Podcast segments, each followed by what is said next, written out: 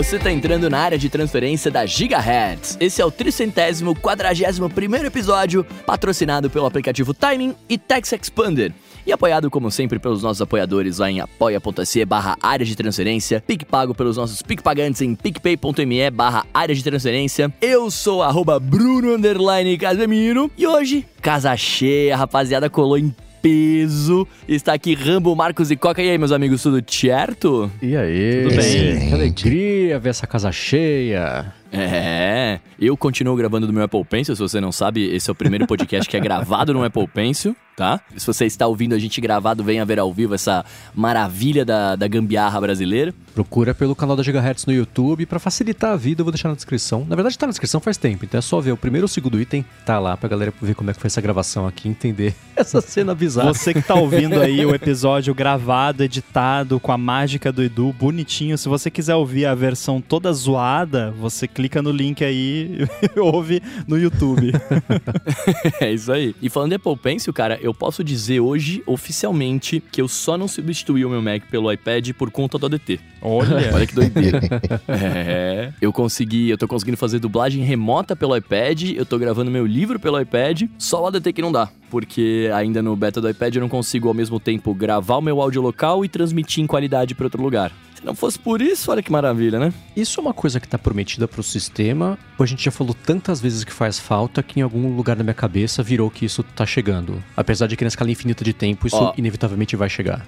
Eu sei que o Ramo vai ter a explicação certa dessa parada, mas eu lembro que ele comentou comigo que em algum que no, no beta tinham, no, tinham menções lá que ele viu na WWDC de você poder usar a interface no iPad como coisa de ligação, né? E aí isso tá tem. rolando agora, pelo menos comigo aqui. É, tem várias novidades no iPadOS 17 com relação a áudio, especialmente suporte a hardware externo. Eu não sei até que ponto isso influencia na habilidade de gravar e transmitir ao mesmo tempo, mas é beta ainda, então não tem ainda o suporte a isso nos apps e, no, e drivers e tudo mais, né? Que inclusive é novidade não desse ano, mas esse ano foi ampliado de você poder fazer drivers de devices para o iPad OS. Então agora depois que o sistema sair de beta, que vai ser em breve, a galera começar a atualizar as coisas, a gente vai ter uma resposta mais uh, direta se isso rolou ou não. Boa. É, tomara que role, cara, porque aí eu consigo né, viver aqui nesse ambiente de toques aqui, que vou te falar que eu, eu tô curtindo bastante esse beta. Apesar de, de um monte de erro, mas é beta, né? A gente fica contente com isso. Mas é isso. E o Ramon, fala um negócio, você abriu suas mentions lá no Instagram, cara? A galera pode te marcar? Como é que é isso? Nossa, que perigo falar isso, né? Eu, eu tava pensando aqui, quase desistir. É, é que acontece tem acontecido volta e meia que o pessoal posta lá no Instagram que tá ouvindo ADT, tá ouvindo algum outro podcast da Gigahertz, né? Tive lá no área de trabalho recentemente. E aí o pessoal menciona todo mundo, menos eu, porque não dá para mencionar eu. Pelo menos não dava, porque eu tinha limitado as mentions lá só pra quem eu sigo, porque eu tinha isso liberado, que é o padrão, né? O padrão das coisas do Facebook é todo mundo pode tudo, né? Aí eu fui lá e não, não, não, não, não, né? Desativei tudo e eu tinha desativado porque rolava muito spam, principalmente na época que eu trabalhava mais forte lá no 95 Mac e tal. O pessoal, qualquer coisa de iPhone ia lá e me marcava, né? Eu nem conhecia a pessoa e tal. Mas aí tava dificultando aí que a galera, né, quer compartilhar o nosso conteúdo lá e quer marcar a gente. Então agora pode marcar eu, Guilherme Rambo 2. Porém, eu já tenho uma notícia para dar. Eu liberei isso faz uns dois dias e hoje já tinha um spam alguém que me marcou lá num daqueles posts de se você foi marcado, você ganhou não sei quantos milhões de reais, é só mandar um pix para tal lugar, sabe esse tipo de coisa. Então, é, é, por enquanto eu vou deixar liberado. Vamos ver, né? Então, quem gosta de postar lá que tá escutando o nosso conteúdo e marcar a gente e tal, primeiramente muito obrigado e podem fazer isso à vontade. E agora dá para marcar todo mundo, né? Que é só eu que ficava de fora, me senti excluído, então eu vou engolir um pouquinho de spam em prol de manter aí a turma unida. eu achava que você tinha bloqueado todo mundo e por isso a galera não conseguia te marcar. Falou, nossa, o Rambos é, é restrito ali com o Instagram dele. Não, não, não bloqueei não, ninguém, mas é não. Chato, Até cara. O, o, Coca não tá bloqueado também, eu juro. Ó. Oh. eu tenho uma métrica interna que é o seguinte: se o, o o número de, digamos assim, boas marcações forem 300 vezes maior do que o número de spams, aí eu deixo aberto. Quando né, inverter a métrica, aí eu, eu fecho. Porque não tem jeito, você vai abrir, vai aparecer aquela dor de cabeça, né? Mas a dor de cabeça tem que ser mínima em relação ao, ao, ao tudo tem que se pagar, né? Basicamente, é. o custo-benefício. É. Então vamos ver. Por enquanto, né? Vamos, vamos ver, tô avaliando, mas eu tenho esperança que vai valer a pena e que a dor de cabeça vai ser mínima comparado com o amor do pessoal que nos escuta e posta lá que tá escutando e marca a gente, que é muito bacana. Mas posso falar um negócio? Eu faço uma coisa muito feia quando me marcam em sorteio, essas coisas. Eu vou lá e comento e eu reclamo que me marcou em sorteio. Porque aí o, o cara, o admin da página, não vai sortear aquela pessoa que me marcou. É muito feio, eu sei disso. Mas eu fico muito incomodado quando marco sorteio. Não façam isso, gente. Marquem seus amigos, marquem pessoas que gostam do sorteio. Nossa, eu lembrei agora, teve uma vez que eu comecei a me relacionar com uma pessoa lá, né? A gente começou a trocar ideia e tal, e ah, vamos, vamos sair, vamos sei o que, beleza. Aí um dia eu fui no. Fui mandar mensagem, na época ainda era no Facebook. E aí eu abri. eu abri o chat do Facebook e, a, e, só tinha uma mensagem de eu xingando a pessoa porque tinha me marcado num negócio desses. Falei, vou deixar quieto, não se lembra mais, deixa assim, né? Vamos conversar por outros canais. Justo. Muito bem, ó. Antes da gente entrar nos nossos follow-ups, ó, o Paulo Borges de Portugal, ele mandou pra gente o podcast dele, o Tech ao Molho aqui no, pra gente comentar aqui nos amigos do ADT. Ele falou que ele gosta muito de podcast de tecnologia e é inspirado na gente aqui também, no Cocatec, né? Ele e o irmão resolveram começar um podcast. Muito bacana, mano. São 18 episódios, é, a parada é semanal. Aliás, tem 18 episódios já, a parada é semanal. O link vai estar tá aqui na descrição. Então, por favor, vão lá, escutem o podcast deles, Tech ao Molho, e mandem feedbacks, cara, por favor. Educados, né? Como sempre, aquela coisa, né? Pra, pra, pra galera ir lá sempre melhorar, evoluir, né? E é isso. É isso aí. Esse segmento, para quem tá chegando nos últimos meses no DT, é o seguinte: se você começou um projeto, ele era para quem começou alguma coisa na pandemia e tava afim de divulgar, etc. A gente fez o Amigos da DT. E agora, se você tem alguma coisa que você faz, quer compartilhar com o mundo, quer mais que as pessoas conheçam, fala com a gente, vai lá gigahertz.fm feedback, manda pra gente que a gente traz aqui para mais gente poder chegar, conhecer e começar a escutar, como é o caso do Tech ao Molho. Lembrando que são lá de Portugal, então dependendo da familiaridade que as, que as pessoas tiverem ou não com o sotaque, é uma coisa que vale levar em consideração, mas tá aí. Tech ao Molho do Paulo Borges e do irmão dele. Boa sorte com a empreitada nova aí de podcasts. Bem-vindo a É bom para treinar o listening, né? Verdade. é. Maravilha, maravilha. Então agora sim, vamos para os follow-ups. Ó, o primeiro follow-up aqui em tempo real, na verdade, o, o Cláudio Zartal tá falando aqui, né, sobre o que eu acabei de comentar de estar tá gravando, não poder usar o iPad para gravar o DT. Ele mandou aqui, ó, gravar no mic que faz gravação local, no micro SD ou coisa assim, é, e transmita pro iPad ao mesmo tempo, já não resolveria seu problema, Bruno? É, resolveria talvez, mano, mas aí tem outro lance que é confiar na gravação local do gravador, e aí às vezes o gravador ele não grava 100%. Por exemplo, esse mic que eu tô gravando aqui agora, ele grava nele. É um gravadorzinho também, mas ele divide o áudio a cada 30 minutos. E aí vai dar mais trabalho pro Edu, aquela coisa toda, né? Então ah, eu, eu prefiro ainda gravar old school, né? Posso fazer é uma pergunta para o follow-up em tempo real? Faça. Que mic é esse? Esse aqui é um mic da DJI, cara que é aquela Eu achei que era um Apple Pencil. ah, é verdade, é um Apple Pencil DJI. É. Ó, é, mas é um mic mais bonitinho. Na verdade, são dois. É um mic de lapela que ele vem numa caixinha. Quando você abre, tem um transmissor e dois miczinhos que ele também é gravador. Então, se você estiver fazendo, se você trabalha com audiovisual e quer né, gravar com uma lapela e garantir um, um, um, áudio que fique funcionando mesmo longe do conector, você pode usar esse mic aqui que é muito bom, cara. De verdade, Boa. eu gravo pra TV com ele, é da hora demais. Maravilha, ó. Então, seguindo aqui, sobre a dúvida da semana passada que o, do Danilo Ferreira, que queria um jeito fácil de trocar o input de origem do fone de ouvido dele pro Apple Watch antes de sair para correr, igual como é fácil de trocar nos AirPods. E eu falei que eu desligo, né, a opção de conectar automaticamente em todos os meus dispositivos. O Rubens Padovese quer saber aonde que fica isso. Ele falou que já fuçou em um monte de lugar e não sei fazer isso ainda. Ele tem o de mortal de um rádio do carro do irmão dele que faz isso, que quando ele tá de fone liga no carro e o bendito rouba a conexão dos fones. Comigo acontece, acontecia, né? A mesma coisa, cara. É, é insuportável mesmo. Então, com você ainda acontece a mesma coisa, porque não dá para desligar essa conexão automática acontece? do carro. Você só consegue desligar dos AirPods porque são recurso dos AirPods. Isso não é a mesma coisa para outros dispositivos, isso é só a de solução AirPods. é vender o carro, então. É, exatamente. Ou remover, de né? moto se, elétrica. Se você não usa o iPhone no carro, ou se você usa só esporadicamente, realmente vale mais a pena você ir lá nos ajustes de Bluetooth do iPhone, botar lá esquecer este dispositivo, e aí quando você quiser usar no carro, você vai lá e faz o o pareamento de novo, né? Mas é, esse lance de não conectar automaticamente que o Bruno falou é aquele recurso dos AirPods, que aí você vai lá conectar neste iPhone, daí tem quando conectado pela última vez nesse iPhone ou, né, manualmente, não, automaticamente. É, automaticamente. Então é o lance do, do AirPod trocar de device sozinho e tal, mas não é a mesma coisa de conectar no rádio Bluetooth automaticamente. Para isso não existe um, um, toggle lá. É, e em minha defesa, acontecer isso comigo não acontece mais porque eu não ando no passageiro mais de carro, né? Então, quando eu tô no meu carro, eu não preciso estar de fone de ouvido, logo ele conecta no, no som lá e eu não tenho mais essa treta, né? Eu não cheguei a, a, a tentar me livrar disso. E muita gente tenta se livrar e não consegue porque não dá, basicamente.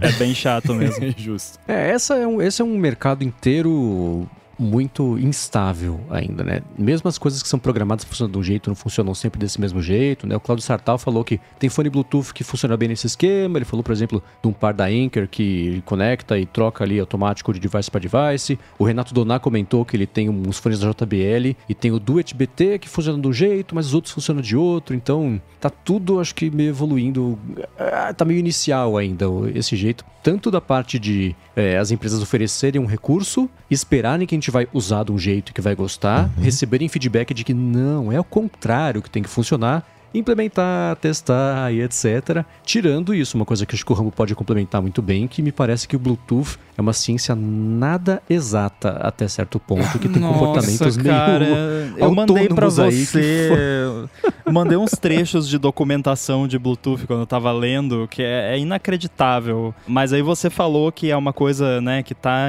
agora ainda. Na verdade é o contrário, porque é um, é um, um protocolo tão antigo que foi é feito para começou nos anos 80, né? Lance desse. É, negócio daqueles headset que o pessoal usava lá, que aquele advogado que o, que o Soul odiava lá no Breaking Bad, né? Aquele headsetzinho. É então, é uma coisa antiga que foi feito para outro tempo, para outra tecnologia, porque hoje em dia a gente já está no Bluetooth Low Energy 5.3 e isso foi feito por Bluetooth Classic 2, EDR, aquela coisa toda. E agora tem o Bluetooth Low Energy Audio, que é para resolver todos esses problemas, Porém, a adoção disso tá muito lenta, vai demorar muito ainda para isso ser adotado em larga escala. É, quando tiver funcionando, adotado, é, é possível que esses problemas se resolvam e aí vão surgir outros, mas pelo menos serão problemas novos.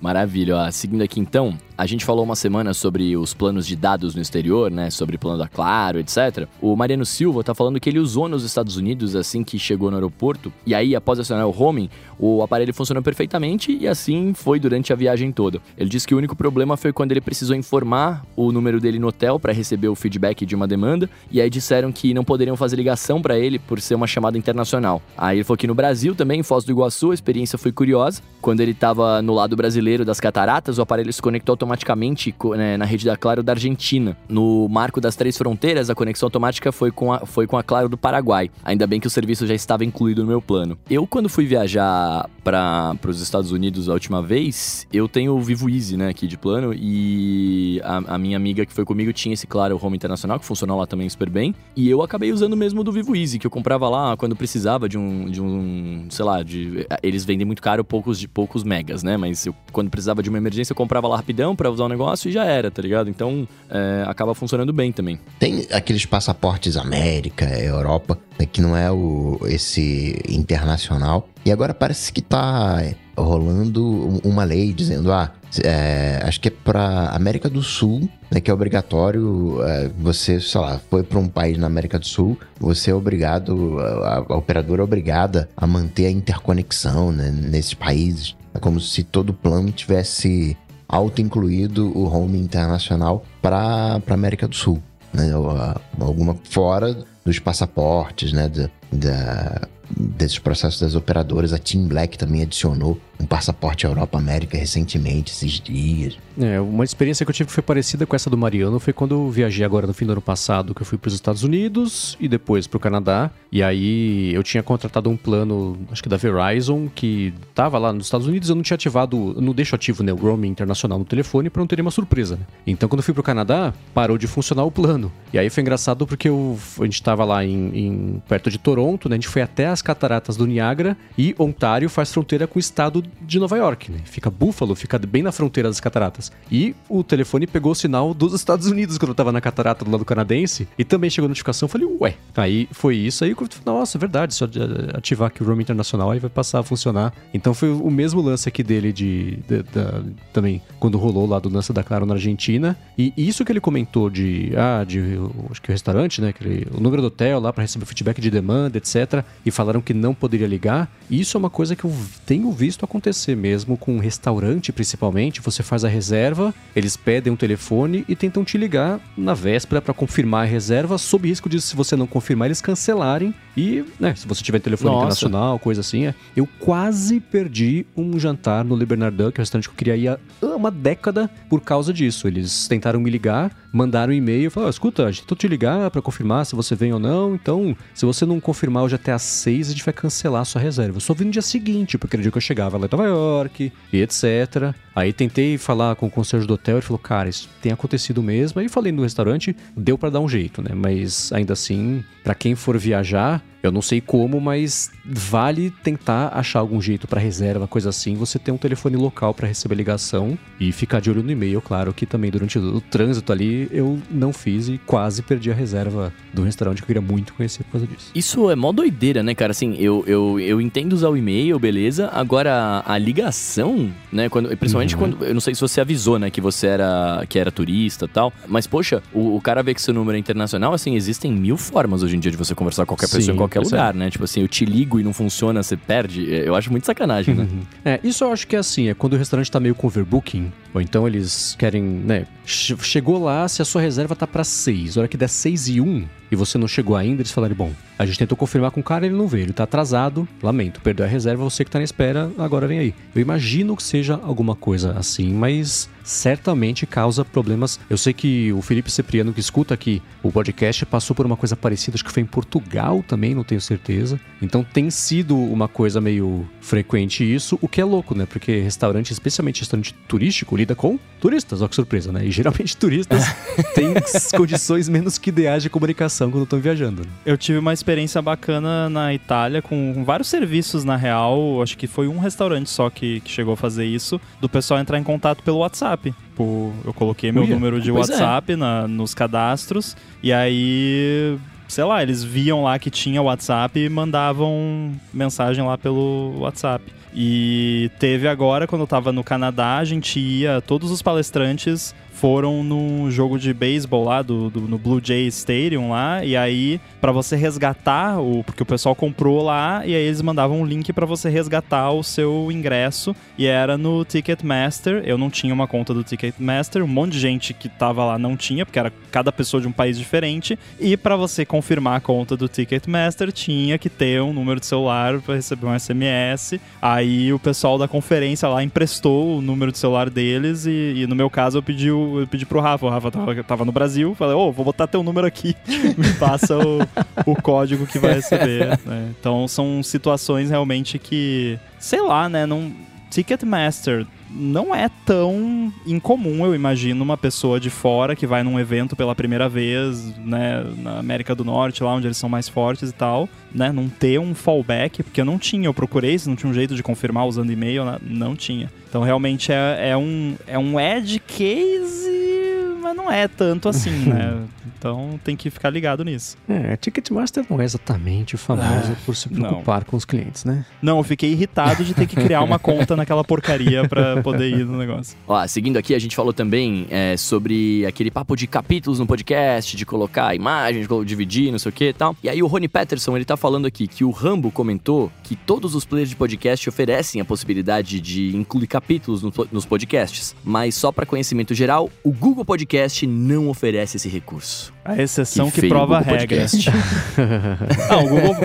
eu não. Eu, o Google Podcast é uma porcaria, tá? Eu vou falar aqui porque quando a gente tava lançando a Gigahertz, cara, levou tipo 10 dias pra essa porcaria pegar os Indexar. podcasts. E pra você colocar lá, você tem que criar uma conta no Google Console do Search de não sei das quantas pra indexar. E aí eles usam meio que o inde indexação do Google pra botar. Cara, não. Me, dê, me dá um lugar pra eu enfiar o feed lá, é, colar o URL, né? O, o Spotify, que a gente criticou muito aqui e tal. O processo deles é super tranquilo. Você vai lá, você bota o, o feed, confirma o e-mail e pronto. O Google Podcast levou mais de 10 dias pra colocar os podcasts lá, então não me admira que não tenha suporte a capítulos, né? Porque acho que o, o processo de, de cadastro do podcast lá mostra o quanto que eles se importam com essa mídia. Não, mas o, o Google Podcast, ele é tipo aquele Google Halo lá. É só um aplicativo pra dizer que eles também têm agregadores. Eu, eu duvido que, que... Eu sei que você tá ouvindo a gente, tá, Google? Mas não, não Mas não é comigo, o padrão no Android, o Google Podcast? Imagino que Não. seja, né? mas- É, não, sei. Não. Eu acho que não é. Tem que é. baixar, não Caramba. é, então. Eu acho que nem tem, na verdade, padrão, né, no, no Não Android. tem. Me, É, me então. corrijam O aí. padrão, na verdade, entre aspas, pelo que eu ouço falar, é o Pocket Casts, né? O que o pessoal costuma usar lá. É isso ou o Spotify. E eu acho que o Spotify também não tem suporte a capítulos do jeito que a gente faz. Eles têm suporte a capítulos se você colocar. É que nem no YouTube, como era antes, né? Se você colocar a minutagem na descrição, ele entende que uma Lé com Tré, então você bota lá que é o 048, começa o capítulo tal, e a pessoa toca ali e ele já carrega o áudio no, no 48 segundos. Mas o suporte a capítulos mesmo que a gente usa, eu acho que o Spotify ainda não tem. Eu acho que teve alguém que chegou a comentar fa- falando: ah, bota os capítulos na descrição que aí aparece no Spotify e aí a gente de birra decidiu não colocar e continuo concordando com a nossa decisão de não colocar, porque, cara, tá lá, é é padrão há décadas o negócio. Não, não vou deixar mais feia a descrição do episódio lá só pra agradar o Spotify, que tá fazendo errado. É, E é padrão há quase 20 anos, quando o Narto falou que desde 2007 que ele começou a escutar podcast, que era um de anime Nossa. e já tinha suporte a capítulo também, Caramba. que era um jeito mais eh, incipiente ainda do que hoje em dia. Então o Spotify e Google tiveram tempo mais que suficiente para implementar isso aí. E eu acho que vale a pena mandar o feedback pro Spotify, pro Google Podcast e falar: escuta, queremos capítulos. Cadê? Que queremos capítulos? Quando queremos? Agora, né? Porque do lado de cá, transferir essa, não a responsabilidade, mas ainda assim a, a- o, o trabalho para quem tá gerando o conteúdo. E além de você cadastrar o podcast em todas as plataformas, beleza, faz uma vez só. Mas também ficar condicionando para múltiplas variáveis todos os episódios, aí sim começa a virar o trabalho maior, que foi o que gerou a pergunta, na verdade, sobre a implementação de capítulo. A gente faz É. porque é fácil. E, e não porque é difícil, né? É o contrário lá do, do discurso do, do Kennedy. É, o nosso limite é, é meio que cadastrar o podcast. Tipo, até. ca- Porque, beleza, você tem que ir lá cadastrar pra, pra plataforma saber que o podcast existe, né? Se bem que poderia puxar do Apple Podcasts, que tem API Como aberta, grátis. É, É, Overcast não precisa, eu não- a gente não precisou cadastrar lá, porque tem, ele integra com o Apple Podcast, mas enfim, até aí a gente vai cadastrar. Agora, passou disso, lamento, né? Se o seu player de podcast não suporta podcasts, usa um player que suporta podcasts. Justo. E, ó, e, ainda, e aí, por último aqui, sobre capítulos de podcast ainda, o João Voy tá falando pra gente que, na verdade, ele falou que o Rambo reclamou do podcast famoso que enfia o jabá no meio dos capítulos pra obrigar a ser escutado. E aí ele falou que não entendeu, porque todos os podcasts, depois todos com letra maiúsculo, todos os podcasts da Gigahertz fazem a mesma coisa. Eu vou recomendar pro João lavagem de ouvido, faz de graça no SUS, porque não foi isso que eu falei. eu falei de um podcast famoso, eu falei do Nerdcast, então vamos dar, dar nome aos bois, né? Eu adoro fácil, o Nerdcast. É. Então eu- o, o Nerdcast, como é que eles fazem? Tem uma introduçãozinha, aí tem lá a, a transição, aí eles falam um monte de jabá e já emendam o follow-up. Só que tem um detalhe muito importante. Primeiro que eu falei de misturar com follow-up, não com capítulos, mas o que eles fazem lá é que não tem capítulos. então isso que é o problema, né?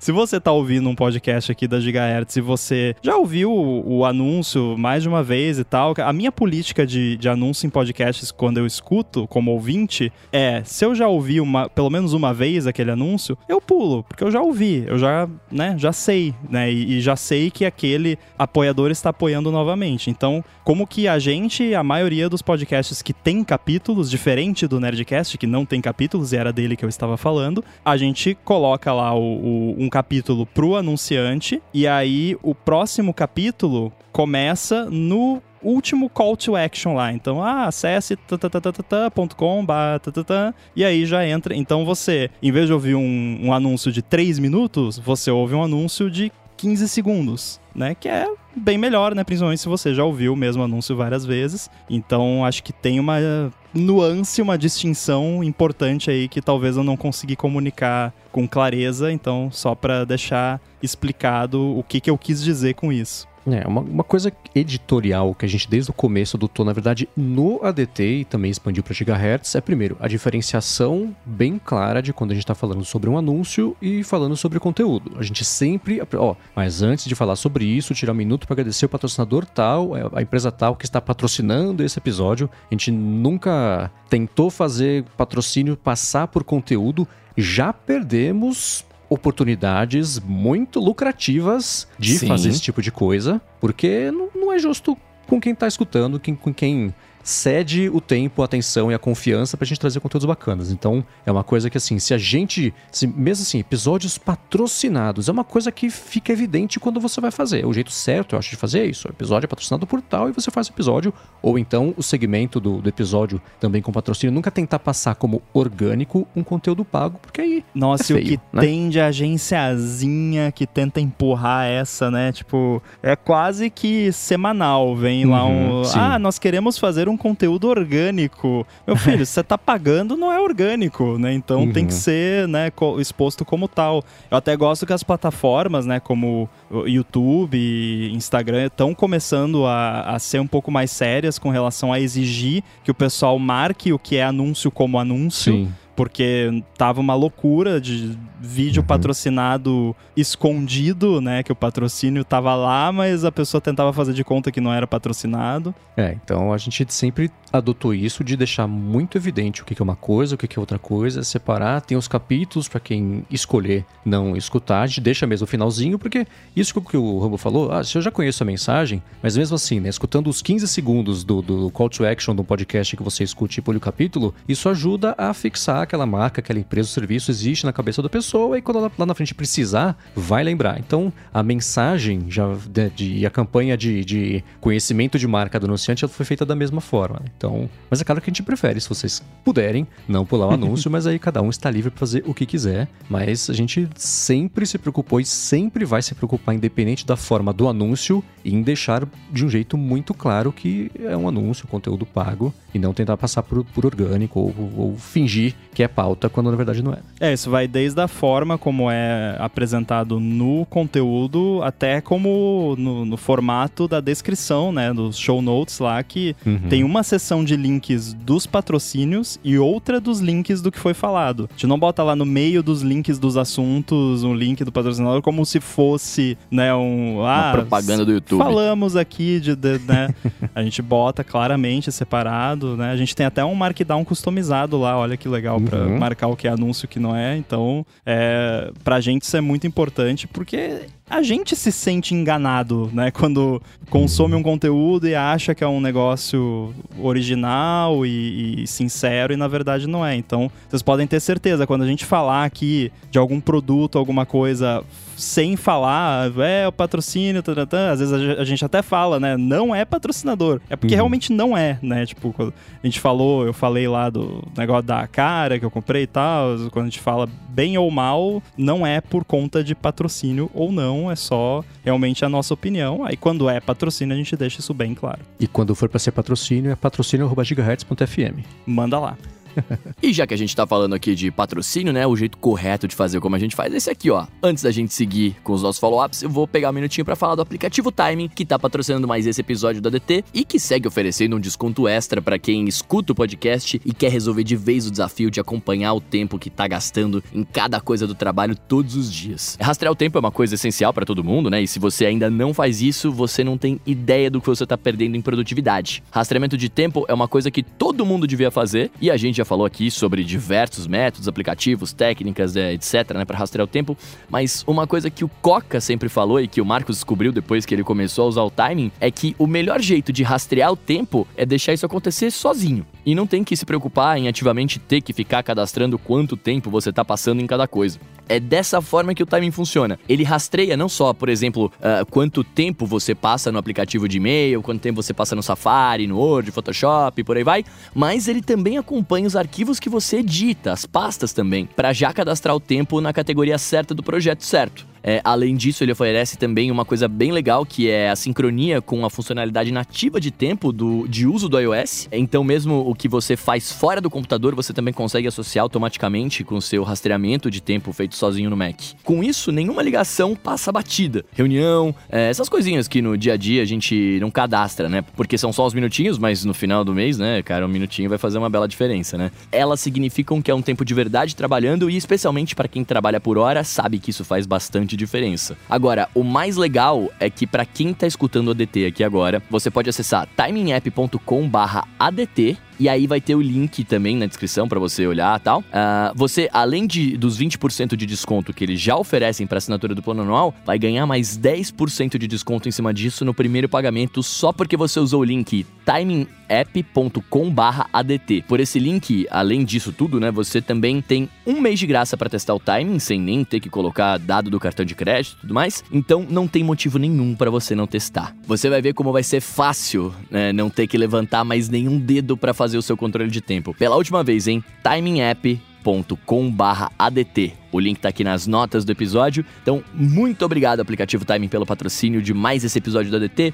e pelo apoio a toda Gigahertz. Valeu. Valeu. Obrigado, Timing. Inclusive, eu comecei a usar o timing essa semana. Olha, e boa! Tô gostando. Eu não tenho essa disciplina do, do Mendes de, né, registrar tudo com projetos e tudo mais, porque como eu trabalho basicamente só pra mim, eu queria mais meio que usar o timing como um screen time boladão, digamos assim, né? Um screen time on steroids. Então eu gostei, eu achei legal que eu não precisei fazer quase nada. Tipo, eu instalei lá, dei as permissões que precisava e inclusive alguns. Uh, por exemplo, Google Chrome, né? Ele vai oferecer para registrar lá os sites que você acessa no Google Chrome e tal, para, né, se você trabalha em, em, aplicativos no Google Chrome. Como eu não trabalho, eu neguei a permissão de acesso ao Google Chrome, não porque eu não confio no timing, senão não, não teria nem instalado, mas porque, né, se eu não quero que registre, eu não vou nem, nem autorizar. E ele continua funcionando normalmente, só não registra o, o conteúdo do Google Chrome. Mas o que eu fiz foi principalmente no Xcode. E aí eu achei legal que eu pude arrastar lá o, a pastinha do projeto do AirBuddy, por exemplo, no timing lá, e eu associei com AirBuddy. E aí sempre que eu tô com aquela pastinha aberta, ele associa que eu estou trabalhando no AirBuddy. E aí eu fiz o mesmo com, acho que Finder, Terminal, algumas outras outros apps e pastas. E agora eu sei exatamente quantas horas eu passo trabalhando no AirBuddy versus no projeto X, projeto Y e por aí vai. Tô gostando de ter acesso a essa informação Ainda não deu tempo de descobrir nenhum padrão curioso, nenhuma estatística, mas assim que eu tiver uma análise disso, eu trago como follow-up aqui. Boa. É, para mim, o principal, no, o que você falou que eu faço os rastreamentos de não só de cada projeto, mas de cada etapa de projeto, né? Então, é, pauta, Uh, gravação, edição, revisão, publicação, que, né, ah, putz, tudo bem que assim, né, desde que eu comecei a editar os podcasts da Gigahertz até hoje, e agora também editando os da Alura aqui pela Gigahertz, a gente vai melhorando, né, então hoje uma fonte, por exemplo, eu levo um terço do tempo que eu levava para editar quando a gente começou a gravar, e na fonte a gente tem uma dinâmica que favorece a edição, porque a gente não, não, não se interrompe e não, não né, são, são, são quase monólogos, né? Que a gente vai se revezando. Então isso favorece também, claro, né? Fica mais fácil de editar. Mas ainda assim era muito mais para ter uma ideia do, do, tempo que cada coisa leva e no todo o quanto leva para publicar um episódio do começo ao fim, porque isso entrava no meu dia a dia para organizar a edição, a gravação com as outras coisas de dia a dia. Né? Então, se eu sei que eu tenho que editar um podcast, eu falo, putz, tá, isso aqui vai levar tanto tempo, isso aqui vai levar tanto tempo, então dá para fazer de manhã, dá pra fazer à tarde, faço amanhã, faço hoje, coloco, outra coisa. Então, esse jeito de entender quanto tempo leva cada coisa me ajudou a encaixar tudo que tem que fazer no dia a dia sem nenhuma surpresa, nem atropelo, né? Coisa tipo, nossa, preciso pra amanhã que edite esse negócio aqui. Ah, deixa eu ver, é isso, é isso, pá, então só mexer pra cá, mexer pra lá. Funciona, só sabendo quanto tempo leva dá pra fazer isso, né? Então, foi a melhor coisa para mim.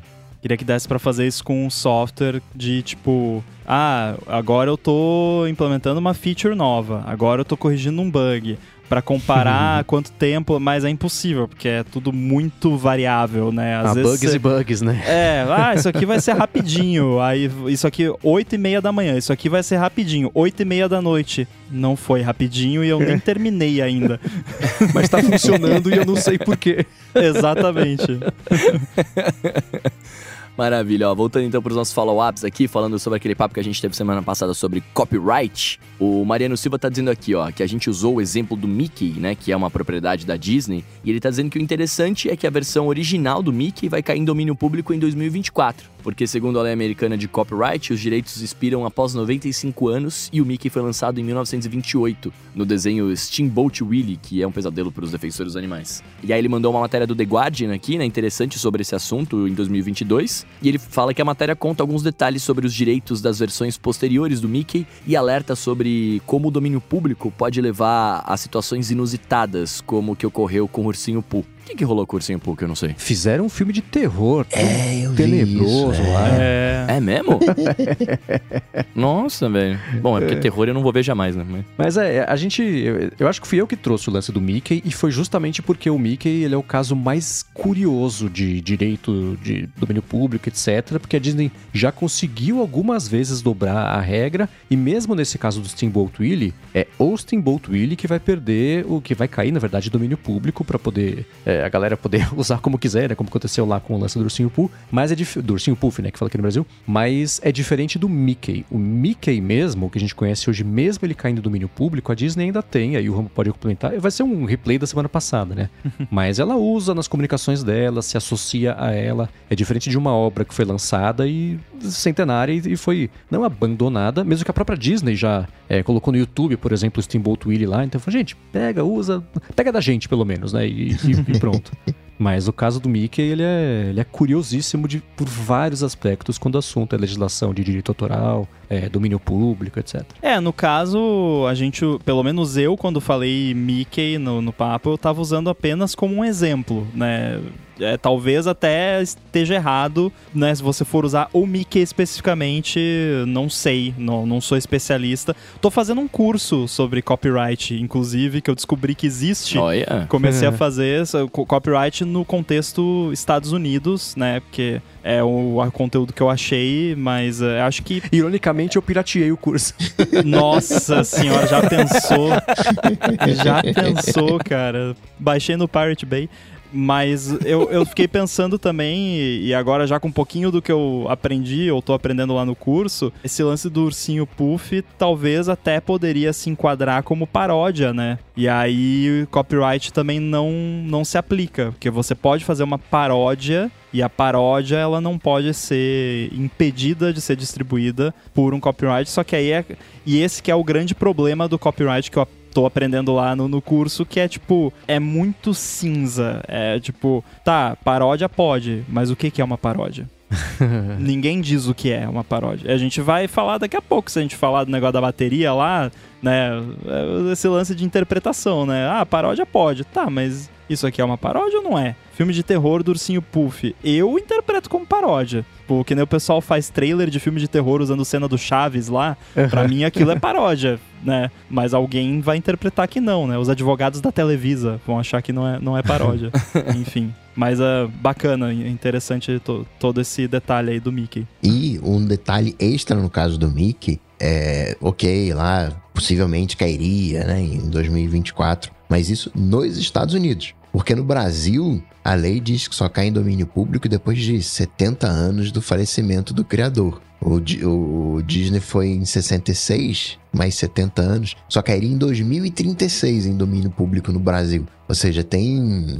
É como tem é, variável no processo. Uhum. Mas aí, eu vou fazer uma pergunta, vou ver se vocês sabem me responder. É, o que vai cair em domínio público não é o Mickey, né? Assim, é aquela obra específica com aquele gráfico Sim, daquele sim, Mickey. sim. É, o Steamboat Willie. É, eu não posso eu não posso pegar o Mickey que eles usam hoje e falar que caiu, não, porque não caiu, né? É só Não. aquilo lá. Exato. E mesmo quando esse Mickey redondinho cair, também boa sorte querendo fazer, querer fazer uma camiseta e vender sem.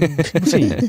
Boa É. sorte. É porque esse lance do, do. De ah, não sei quanto tempo depois do falecimento do autor, ou X anos depois, isso é do, do, do copyright natural que todo mundo tem sobre uma coisa que você criou, você automaticamente tem o copyright. Mas a Disney tem trademark, tem marca registrada, tem copyright registrado, tem um milhão de, se duvidar, tem até patente do, do formato da orelha do Mickey, sabe? É, não é assim, é ativamente usado diariamente em operações comerciais e como um produto. Então não é algo que você vai conseguir simplesmente, ah, agora tá em domínio público, vou vender camiseta do Mickey à vontade. Não, não é assim, porque, é, beleza, o copyright natural, original lá daquela obra acabou, mas o Mickey ainda tem N outras proteções legais que a Disney com certeza tem advogados muito capacitados para processar qualquer pessoa que desafie. Sem dúvida. Rambo, follow-up em tempo real, procurei aqui no escritório de patentes dos Estados Unidos e tem a patente do formato da cabeça do Mickey. Tem várias, inclusive. Eu sabia. Não, mas deve ter, é muito. Cara, é muito famoso o formato do, do Mickey, né? Sim. Devia ter mesmo. Ó, na semana passada a gente falou no bonus track, né, sobre as diferenças e peculiaridades de vários idiomas. E o Marcos falou sobre o romeno, que é um idioma curioso, que você consegue até entender, né, um pouco do contexto se você prestar atenção. E o Douglas tá falando que o romeno foi a última língua a se desvincular do latim. É uma irmã mais nova do francês, do espanhol, do português tal. E é por isso que quando você escuta o romeno, a gente consegue entender muita coisa. Um ponto que pode causar estranhamento em relação ao romeno é devido ao fato da localização geográfica do país, que é mais ao leste da Europa. Ó, mano. Aprendi e fez sentido. Era é, tão longe, né? Tão É. distante de, de toda a realidade que como é que dá pra entender? Por isso, porque não é tão distante assim. Isso é tipo É. falar que o nosso DNA é muito mais próximo do de um rato do que de um do, do- do macaco, gorila, chimpanzé, não sei. Então, me lembrou isso. Agora, de vez em quando, pra quem faz podcast, escuta, a gente chega nos alinhamentos astrais assim que dão um estalo, a gente fala, nossa, acabou de abrir um universo novo pra gente. E chegou um feedback, na verdade, o que começou foi o feedback acho que da Caroline que mandou faz umas semanas que o Instagram do Coca tava mandando lá pra um- uma outra conta que não tinha nada a ver dele, ficou esse tempo todo aqui. Não, no não é qualquer conta, é um mexicano aleatório. Exato. Um mexicano aleatório. E aí, o Carlos Alves mandou pra gente faz umas semanas o feedback falando o seguinte: aproveitando a carona das correções de link para DT, como aconteceu com o Instagram do Coca, venho trazer um probleminha que estou tendo. Ele falou que passou a usar um iPod Nano 7 para treinos de academia, mas ao tentar assinar o ADT pelo iTunes, para permitir né, que ele sincronize os episódios pro, pro iPod, ele recebia um erro genérico de indisponibilidade temporária da iTunes Store. Ele falou que isso acontece, acontecia né, há meses só com o ADT. Ele percebeu também que estando dentro do iTunes, ao acessar o link Gigahertz dentro lá do podcast do ADT, o link direcionava ele para um outro conjunto de podcasts que a Super Player Co. E ele falou que se quis- quisesse, podia mandar né, o passo a passo, etc. E por fim, ele falou que já testou, tinha testado em assinar o podcast pelo iPhone e tentar sincronizar, mas ele fica vazio no iTunes sem nenhum episódio, como num feed vazio. E o Rambo, óbvio, sendo o Rambo, foi investigar, mergulhou né, no buraco de avestruz e, bom, o Rambo vai saber resumir, ou talvez não, o que rolou com isso aí. Nessa, quando aparece uma, uma dessas, eu sou que nem o House, sabe? Vem o, o papel lá do caso na mesa, e aí, primeira coisa que eu li assim, ah, cara, sério, iTunes, ah, senta lá, Cláudia, né? Tipo, ou como é que é? É Carlos, né? Senta lá, Carlos. tipo, putz, iTunes, sério. Mas daí eu fico, eu vou pensando, pensando, não, mas por quê? Não, mas como? Eu tenho algum lugar aqui que roda iTunes ainda? Aí eu lembrei que eu, eu, tenho um MacBook Air antigaço aqui de 11 polegadas que eu uso para testar coisa do AirBuddy lá no macOS. Hum, como é que é? Mojave e Catalina. Então, Tá, eu tenho um Mac que roda o iTunes, eu tenho. Curiosamente, eu tenho um iPod Nano 7. Eu só tenho um iPod nesta casa e é um iPod Nano 7. Aí, ah, quer saber? Peguei, espetei o iPod Nano 7 lá naquele Mac antigo, abri o iTunes, abri a iTunes Store, procurei lá a área de transferência, cliquei subscribe, pum, erro temporário em disponibilidade, exatamente como o Carlos reportou. Então, né, se eu conseguir reproduzir o problema, é o primeiro passo para resolver. Aí eu fiquei pensando, nossa, mas como? O que que tá acontecendo? Aí eu comecei a olhar, estavam todos os podcasts da Gigahertz lá, né? de, lembrando que estamos falando de iTunes Store, tá? Não é Apple Podcasts. É iTunes Store lá, né? Na, no, no, meu caso aqui não é nem tela retina, né? Que é o MacBook Air antigo. Então tava olhando lá. Aí eu, não, peraí, deixa eu testar o, algum outro podcast qualquer aqui. Fui lá, procurei Nerdcast. Aí fui lá, subscribe erro temporário de iTunes Store. Aí já me deu um alívio que eu pensei, tá, não é nada, não é culpa nossa, pelo menos, parece ser algo, sei lá, eles desligaram algum servidor lá e o iTunes Store não funciona mais para assinar podcasts. Aí eu fucei nos menus lá e vi que tinha lá, é, acho que add add podcast by URL, ou adicionar podcast com URL. Fui lá, copiei o link do, do, do feed do ADT, colei, ok. Aí ele aceitou, apareceu lá, só que sem nenhum episódio. Parecido com, né, o que foi reportado pelo Carlos. Aí eu lembrei, aí eu já fui, já, aí eu já abri o terminal, né? Aí, o, aí é tipo o House botando a pessoa no MRI, né? Tipo, eu abri o terminal aqui, aí dei um curl lá para baixar o feed e aí tava lá 302 found, né? O Coca sabe já do que eu tô falando. aí, ah, então, né? É porque eu tenho toque e aí o, os endereços dos feeds do, da Gigahertz era tudo tipo gigahertz.fm barra acho que adt barra feed.rss. É tipo isso. Só que na verdade, lá no servidor, por N motivos, o endereço de verdade é gigahertz.fm barra podcasts barra adt barra feed.rss. Então esse sem o podcasts no endereço faz um redirecionamento para o link de verdade e o iTunes não estava lidando bem com o redirecionamento, o que eu já devia ter previsto, porque redirecionamento é algo que costuma dar problema. É, e aí o que eu fiz foi, é, botei lá no primeiro no, no iTunes lá o link sem o redirecionamento, funcionou, beleza, apareceram os episódios, consegui baixar episódios, sincronizei pro iPod, consegui reproduzir no iPod, aí, né, respondi lá o Carlos, mandei os links diretos de todos os podcasts para ele sem redirecionamento, e aí alterei o site da Gigahertz para que o, o iconezinho lá de feed RSS mande para esse link sem redirecionamento. Para quem precisar pegar o link, vai ser o link puro, direto, direto da fonte, né? Direto da, das tetas da vaca lá, o, o, o feed. Então.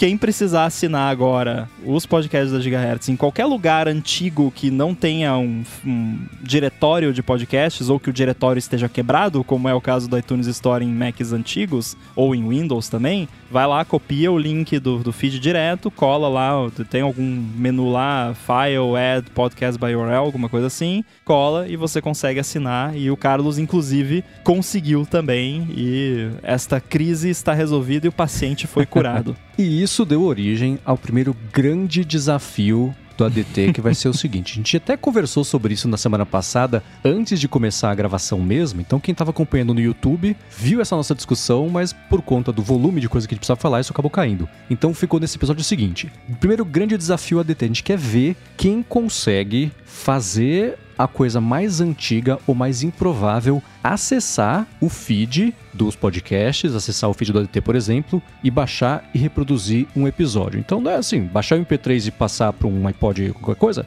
ok, né? Mas é mais legal o desafio de a gente ver quem vai conseguir, sei lá, você vai conectar um Atari na internet e vai dar um jeito de acessar o feed e reproduzir em 4 bits uma música, não sei. Mas quem conseguir, vai mandando pra gente. A gente vai incluir aqui nos episódios. Da semana passada pra essa, como a gente discutiu isso na, na pré-gravação, né? Aconteceu já de um pessoal começar a investigar isso, né? O Nathan Ronick mandou pra gente uma foto de uma coleção enorme de iPods que ele tem e já mostrou, por exemplo, os episódios sendo reproduzidos em alguns, que é uma coisa super bacana. Mas a gente quer ver quem vai além thing e vai acessar o feed mesmo por meio da coisa mais improvável possível e vai baixar, vai reproduzir. Mandem pra gente que eu tô bem curioso e empolgado para ver como é que vocês vão ser criativos a ponto de fazer o ADT chegar onde a gente nunca imaginou que poderia chegar. Inclusive, no, nesse, num desses posts do Nathan lá no Mastodon com os, os iPods, ele falou um jeito que ele conseguiu sincronizar, que foi fazendo sync pelo Finder no beta do macOS Sonoma, depois dele assinar os podcasts pelo app Podcasts do Mac. Então, aparentemente, toda essa volta que eu falei lá do iTunes, se você tem um Mac mais recente, que tem o aplicativo Podcasts lá, você consegue fazer de um jeito mais fácil. Eu lembro que eu, eu lembro de ter tentado isso aqui e acho que eu não consegui fazer funcionar. Não sei se eu fiz errado ou se não estava funcionando na hora ou se o iPod não estava com firmware, sei lá, enfim. Aqui não rolou, mas quem quiser tentar aí com o iPod, pode fazer, manda foto, manda vídeo, mas iPod já já tá conquistado aqui pelo Natan, né? Mas, enfim, podem mandar também, mas eu quero ver algum, um Pense Bem tocando ADT, alguma coisa maluca dessas. É, ó, só fica a dica aí, é, Super Nintendo e Mega Drive tinham modem, hein? De repente Olha. dá pra fazer uma brincadeira aí, hein? Ó, É. Quero ver, quero ver. Então tá lançado o desafio, a gente tá louco pra ver como é que vocês vão explorar e subverter o desafio pra surpreender aqui a gente. Mas por favor, não vai, não me vai na, na sacada e grita Alexandra, toca a área de transferência. É, sejamos Mas se responsáveis e educados como sempre fomos aqui. Exato. Muito bem, follow-ups encerrados. E, cara, eu tenho uma dúvida, na verdade. Eu tenho reparado que a gente tem evoluído bastante na tecnologia, nas coisas tal. Só que começa a passar o tempo e, querendo ou não, a gente começa a regredir em algumas coisas. Não sei se regredir ou se faz parte ser cíclico assim, sei lá. Mas de uns tempos pra cá, a gente. Aliás, quando a gente começou a ter telefones, celulares, etc., o, o, o aparelho não tinha chip. Você tinha que ter a linha bonitinho. Aí a gente ganhou o chip. Olha, posso trocar o chip do aparelho e tal. É, e as baterias eram removíveis. Aí a vida começou a acontecer, as baterias pararam de ser removíveis. Mas o chip começou a deixar de existir em alguns lugares, né? Alguma galera tá querendo de- desencanar dele. E agora tá rolando uma parada que parece que o iPhone vai ter uma bateria removível. É isso que tá rolando? Vamos lá. Porque assim, é- a minha dúvida é o seguinte: é, a gente não consegue se contentar com, com a graça do aparelho que tem hoje, gente tem que ficar mudando ele voltar algumas coisas que eram antes, né? Sei lá, acho que a gente passou dessa fase. Cara, assim, eu, eu vou partir de uma premissa e de um ponto de vista otimista, a gente explora isso e depois eu vou implodir na parte pessimista. O que acontece é o seguinte: Beleza. já faz muito tempo que a gente vê as iniciativas de direito de reparar e etc., que são desde coisas independentes até o iFixit, por exemplo, e passaram nos Estados Unidos algumas leis mesmo a respeito disso, e enfim, né, a própria Apple já começou a oferecer faz um, um tempo isso lá fora. É, é, acho que Estados Unidos e um outro país, talvez só Estados Unidos, de putz, quebrei a tela do iPhone. Ela manda a máquina para sua casa para você fazer a troca da tela, você devolve a máquina para Apple. Olha. processo super né, demanda tempo e, e atenção, investimento é uma chateação para todo mundo, né? É, bateria, a mesma coisa, vai começar a expandir os tipos de reparos que as pessoas vão fazer em casa, usando as ferramentas que ela própria usa em assistências, nas lojas dela, etc, etc. Então, é uma volta gigantesca que estão dando, mas sem sair do lugar ao mesmo tempo, que é não resolver a parte da facilidade de reparabilidade. Isso é Estados Unidos. Na Europa, tem dois projetos de lei parecidos também que visam incentivar uma evolução das tecnologias da bateria bacana, do tipo garantir que ela não caia de 100% para menos de, sei lá, 80 e poucos por cento, com não sei quantos ciclos, que são 500 ciclos, e depois ela precisa ter pelo menos mil ciclos para cair abaixo de não sei quantos por cento. Então, é, forçar para cima essa durabilidade de longo prazo da bateria. Isso é alguma coisa e eu acho super positivo. Só uma observação sobre isso, pelo menos pelo que eu entendi lendo a proposta, não é que isso vai ser um requisito para todas as baterias, mas é que se você quiser fazer um device que a bateria, entre aspas, não é removível, porque o removível aqui a gente já vai ter que discutir também o que, que significa, aí você tem que cumprir é, esse regime de saúde de bateria versus ciclos, que, segundo especialistas, atualmente não é algo muito plausível, que são números bem agressivos. E então, são dois projetos de lei. Esse é o problema. Um deles. Ah. É, então, viu? Foi o que eu falei no começo. Um, entre aspas, assim, uh, né? Então, um deles tem essa parte e a outra não, e cada um tem um jeito diferente de lidar com o que significa uma bateria ser facilmente substituível e etc, etc. Um dos projetos fala assim: a bateria ela tem que ser trocável por pessoas leigas com ferramentas de amplo acesso, é uma coisa assim, só que não define o que significa amplo acesso. Se a Apple mandar a Pentalobe lá para casa da pessoa... Qual é o mínimo de QI que a pessoa precisa ter? Não, não tá... defina leigo, né? Exato, né? Não, então tem muita coisa isso. no ar. A parte de você é, é, incentivar com força uma evolução tecnológica da capacidade da bateria, do desempenho dela manter, etc., não sendo uma coisa que contradiga as leis da física atual, pelo menos, é positiva. Agora, a parte de você obrigar a, a, a, substituição da bateria de um jeito fácil e isso fica não está definido o que significa isso se é assim só você ter tampinha na bunda do telefone você desencaixa a bateria e coloca outra se abrir mesmo o telefone para você substituir a bateria e nesse caso abrir o telefone e substituir a bateria tem que ser coisas que as pessoas leigas consigam fazer com ferramentas de amplo acesso o que, é uma ferramenta? Então tem muita coisa indefinida dentro das leis que estão sendo aprovadas e a que é um pouco mais não sei, um, um pouco menos restritiva, ela tá para ser aprovada para 2027. Porém, aqui é mais restritiva e fala assim: a pessoa tem que pensar em trocar bateria, pá, tem que trocar sozinha.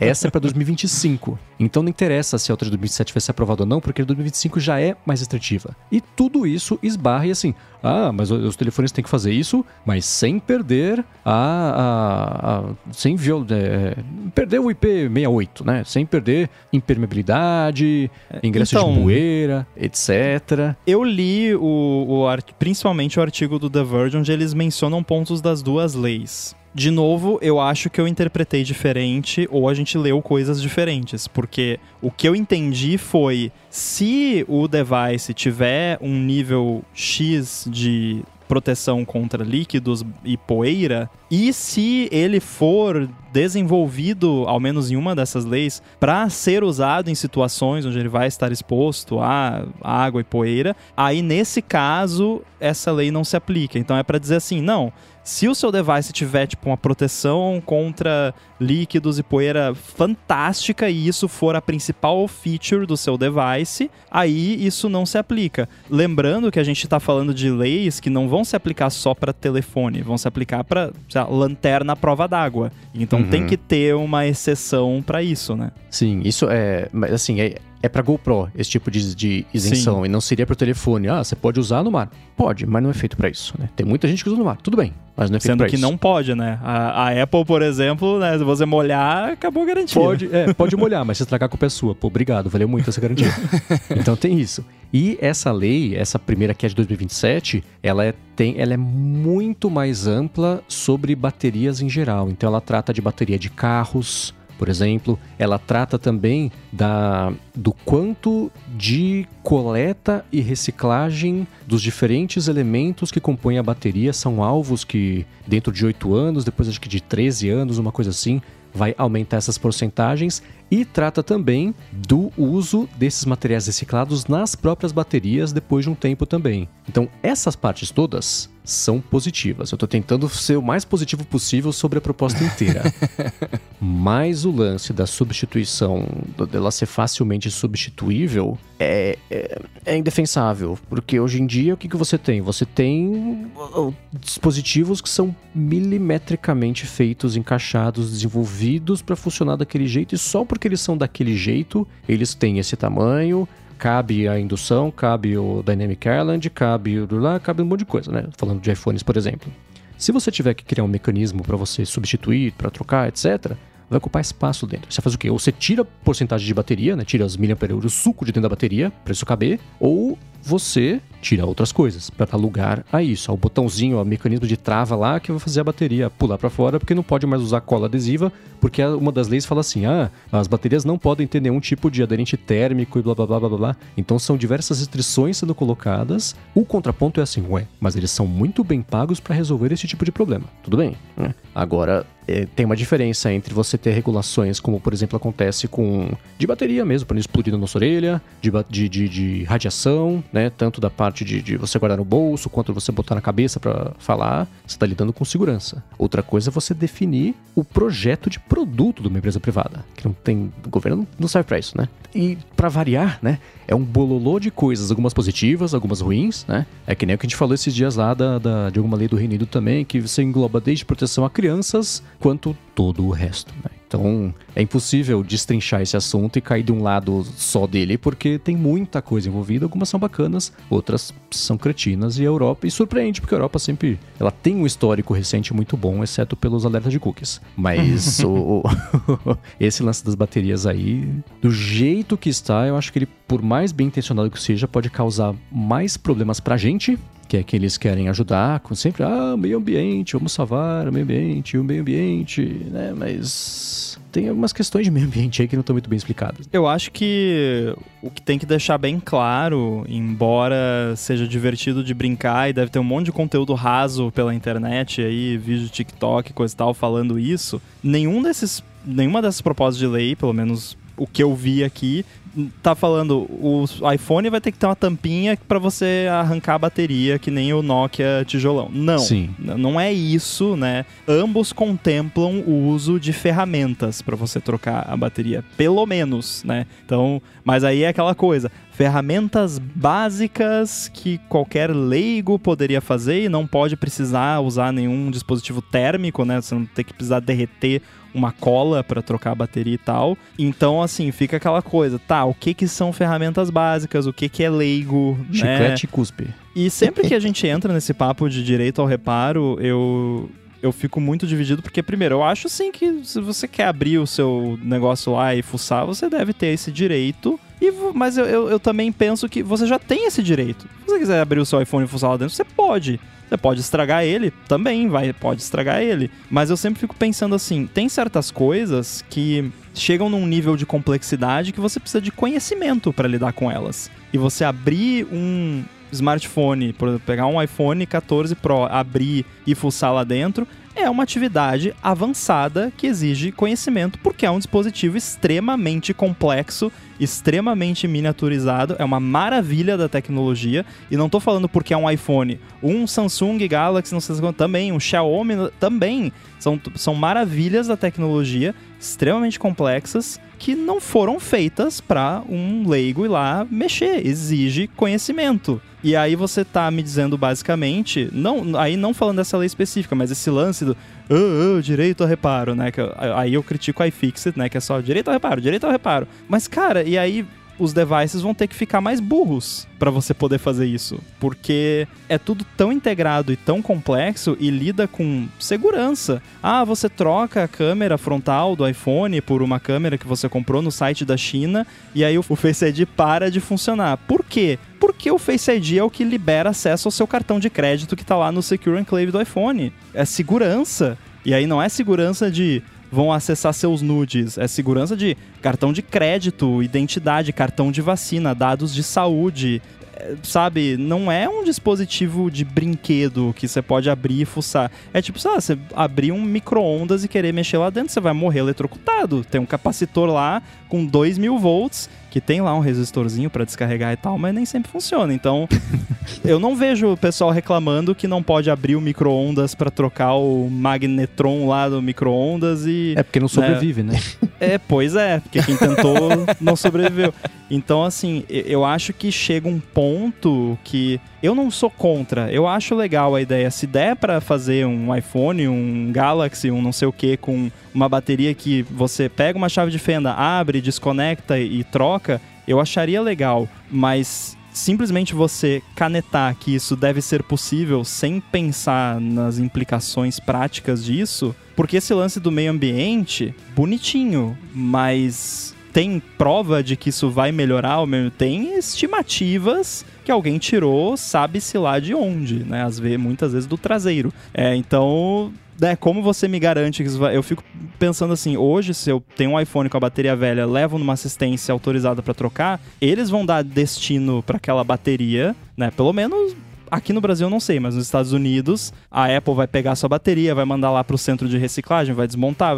Agora, eu trocando a bateria em casa, quantas pessoas vão ter lá, sabe, um centro de entrega de baterias de descarte? A pessoa vai jogar no lixo uma bateria de lítio, que não pode, mas a pessoa vai E jogar. cadê a ecologia aí, né? Pois É. é. Cadê a ecologia? Não, não É, só assim- isso, né? Mas aí pass- vai pro caminhão de lixo, que vai pegar o lixo e vai compactar, vai explodir. Exatamente. bateria. É, é, né? nossa, exato. É perigoso. E né? aí- Inclusive, não façam. Se você tem uma bateria de lítio pra jogar.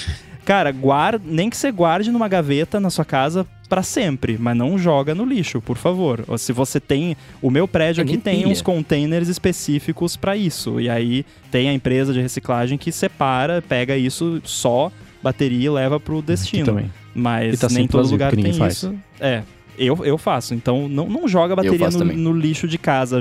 Deixa numa gaveta, mas não joga no lixo. É, nem pilha, pelo amor de Deus. E, e aí, assim, eu vou, eu vou falar de um ponto de vista do brasileiro médio, que no caso sou eu. É.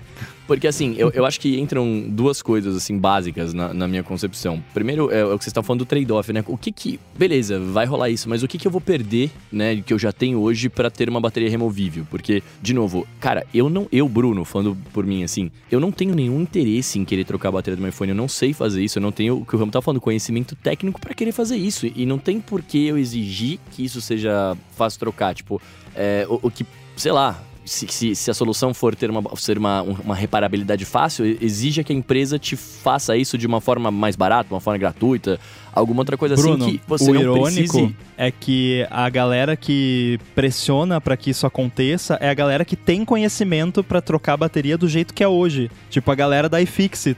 Que inclusive ganha dinheiro ensinando as pessoas a fazer, porque sem um guia de como fazer, a pessoa não consegue fazer. Então é, é irônico, é quase como se eles estivessem forçando você a aprender a trocar a bateria do seu iPhone. É, não, porque essa galera entende o, o, o- entende o que é difícil, não sei o que, e aí fica nessa pira. Mas é, o, o- onde eu queria chegar com isso é o seguinte: é, eu não preciso trocar a minha bateria, eu não preciso ter esse conhecimento e eu não quero ter esse conhecimento. Né? E eu não quero também perder o que o meu. Por isso que eu falei no começo de tipo, a gente tá, fica voltando, né, é, um passo atrás tal. Eu não quero perder a graça do meu iPhone, o IP do meu iPhone, etc., né? A, a- toda a mágica que você falou, né? A maravilha da tecnologia por conta de uma bateria removível. Se a, se a bateria do iPhone fosse removível com uma tampinha, como você comentou brincando aí, é, eu teria perdido ele na semana retrasada que caiu na piscina, sacou? né? Ele não estragou porque a bateria não é removível, porque ele tá todo selado ali, beleza. Caiu, sequei ali, já era, funcionou, né? Ficou dois segundos na água. É, então, assim, é, eu acho que essas paradas todas que, que a galera come- fica questionando sobre ah, não, a App Store não pode fazer não sei o quê, a bateria tem que ser assim, o device tem que ser desse jeito. Eu concordo muito com, com o Mendes fala, cara, você, não, você do governo não pode definir como vai ser o projeto de, de produto de uma empresa, né? Mas as- Alô, as- eu acho que as pessoas. é, é, então. Mas eu acho que as pessoas acabam entrando nesse, nesse mérito é, porque hoje o smartphone, ele, é- ele é muito mais do que simplesmente um smartphone. Ele é, no meu caso, por exemplo, é quase o meu cérebro, né? Assim, então, tipo, eu uso pra tudo. Você usa pra, pra ter documento, pra não sei o que, não sei o que. E aí eu acho que as pessoas acabam confundindo um pouco o fato de ser um produto de uma empresa com, de fato, uma concessão pública, digamos assim, né? Uma coisa que todo mundo pode opinar, né? É, então, eu acho que tem que a galera tem que entender que não pode esquecer que isso de fato é um produto. É um produto difundido, todo mundo usa, o mundo inteiro, não sei o quê. É, mas mesmo assim continua sendo produto de uma empresa, tá ligado? Claro que tem que ter regras, claro que não pode ser do jeito que a galera quer, mas ao mesmo tempo continua sendo um produto e os caras podem fazer o produto que eles quiserem. Por exemplo, ninguém reclamou, assim, reclamaram, mas não teve na mesma comoção quando a Nintendo parou de vender o carregador do Nintendo DS junto com o aparelho. Mas quando a Apple fez isso, meu Deus, que absurdo, não sei o quê. Entende? Porque é um device que ninguém quase usava, é um nicho muito pequeno. Eu fiquei bravo? Fiquei. Mas eu já tinha outro carregador, então assim, beleza, né? Hoje eu tenho um carregador para dois Nintendo DS. Mas, tipo, morreu aí, ninguém ficou crucificando a Nintendo, que absurdo, cadê a lei, cadê o governo? Mas quando você fala de um aparelho que o, o mundo inteiro, e aí eu digo de smartphones no geral, tá? Não tô falando de, de só do, da Apple, né? Quando você fala de aparelhos que o mundo inteiro usa, a galera fica nessa, nessa loucura de tipo, meu Deus, tem que ser assim, tem que ser assado. Cara, a empresa fez desse jeito, você tá usando, tá funcionando, né? Tipo, não é que é irreparável, não é que é, é impossível de, de fazer e tal. Quem tem conhecimento, vai lá e faz. Quem não tem conhecimento como eu e não quer ter, porque de fato é uma coisa que eu não quero ocupar no, no meu HD aqui, é como trocar a bateria de, um device, cara, deixa a vida continuar, tá funcionando muito bem, sabe? Sei lá. Primeiro que a Europa, ela tá numa posição bem confortável, que ela não tá numa, posi numa posição de desenvolvimento. Então ela pode tecer regras e mundo, sigam essas regras caso você queira vender aqui. Esse é um primeiro ponto. Outro ponto para considerar, as empresas elas só existem para cumprir uma função social. É, uma empresa ela não existe, ela bate lá na porta do governo e diz: Olha, eu quero fazer aqui tal coisa, esse aqui é o meu nicho. E se o governo vê interesse social naquilo, autoriza e a empresa faz. Então, é, é, é um projeto privado da empresa até segunda página porque tem que cumprir uma função social e o governo faz isso. Não choca, caramba, mas é assim que a coisa funciona. Claro que as empresas né, têm a grana, fazem os seus lobbies, a gente viu aí o Mickey né, prolongando né, o domínio público lá nos Estados Unidos, então são interesses atrás de interesses. Por outro lado, né, quando o Rambo fala, ah, tá tudo ficando miniaturizado, tá difícil de, de trocar, mas a gente tem que lembrar que é tudo modularizado existe um módulo de câmera. Né? Você consegue espetar a câmera, você consegue espetar a tela, você consegue espetar a bateria. Não tá tudo numa placa interligado. Claro, no caso do uh, memória, o, o, disco, né? Que se a gente pensar no, nos computadores, ah, não, tá o processamento tá junto do disco, junto do, do, da memória. Ali sim tá tudo num lugar só e você não tem como trocar. A empresa também, ela vai se ajustando, né? Vocês estão trocando a bateria, vocês estão trocando a memória. Vamos, peraí, vamos, vamos dar um jeito de parar de, com essa troca de memória. E vamos combinar que bateria é uma coisa extremamente simples. Bateria é energia.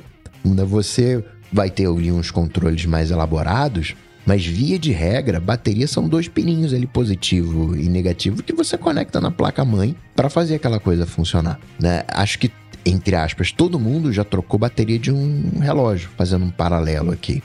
Relógio mecânico é extremamente difícil de você mexer. Você vai abrir, você não vai conseguir, vai desmontar, não vai conseguir montar de novo. Mas um relógio lá, a quartz, né, com aquela bateria, né, chapadinha, a gente consegue abrir sem maiores dificuldades. Tem lá a chavinha de fenda, a gente tira e, e tal.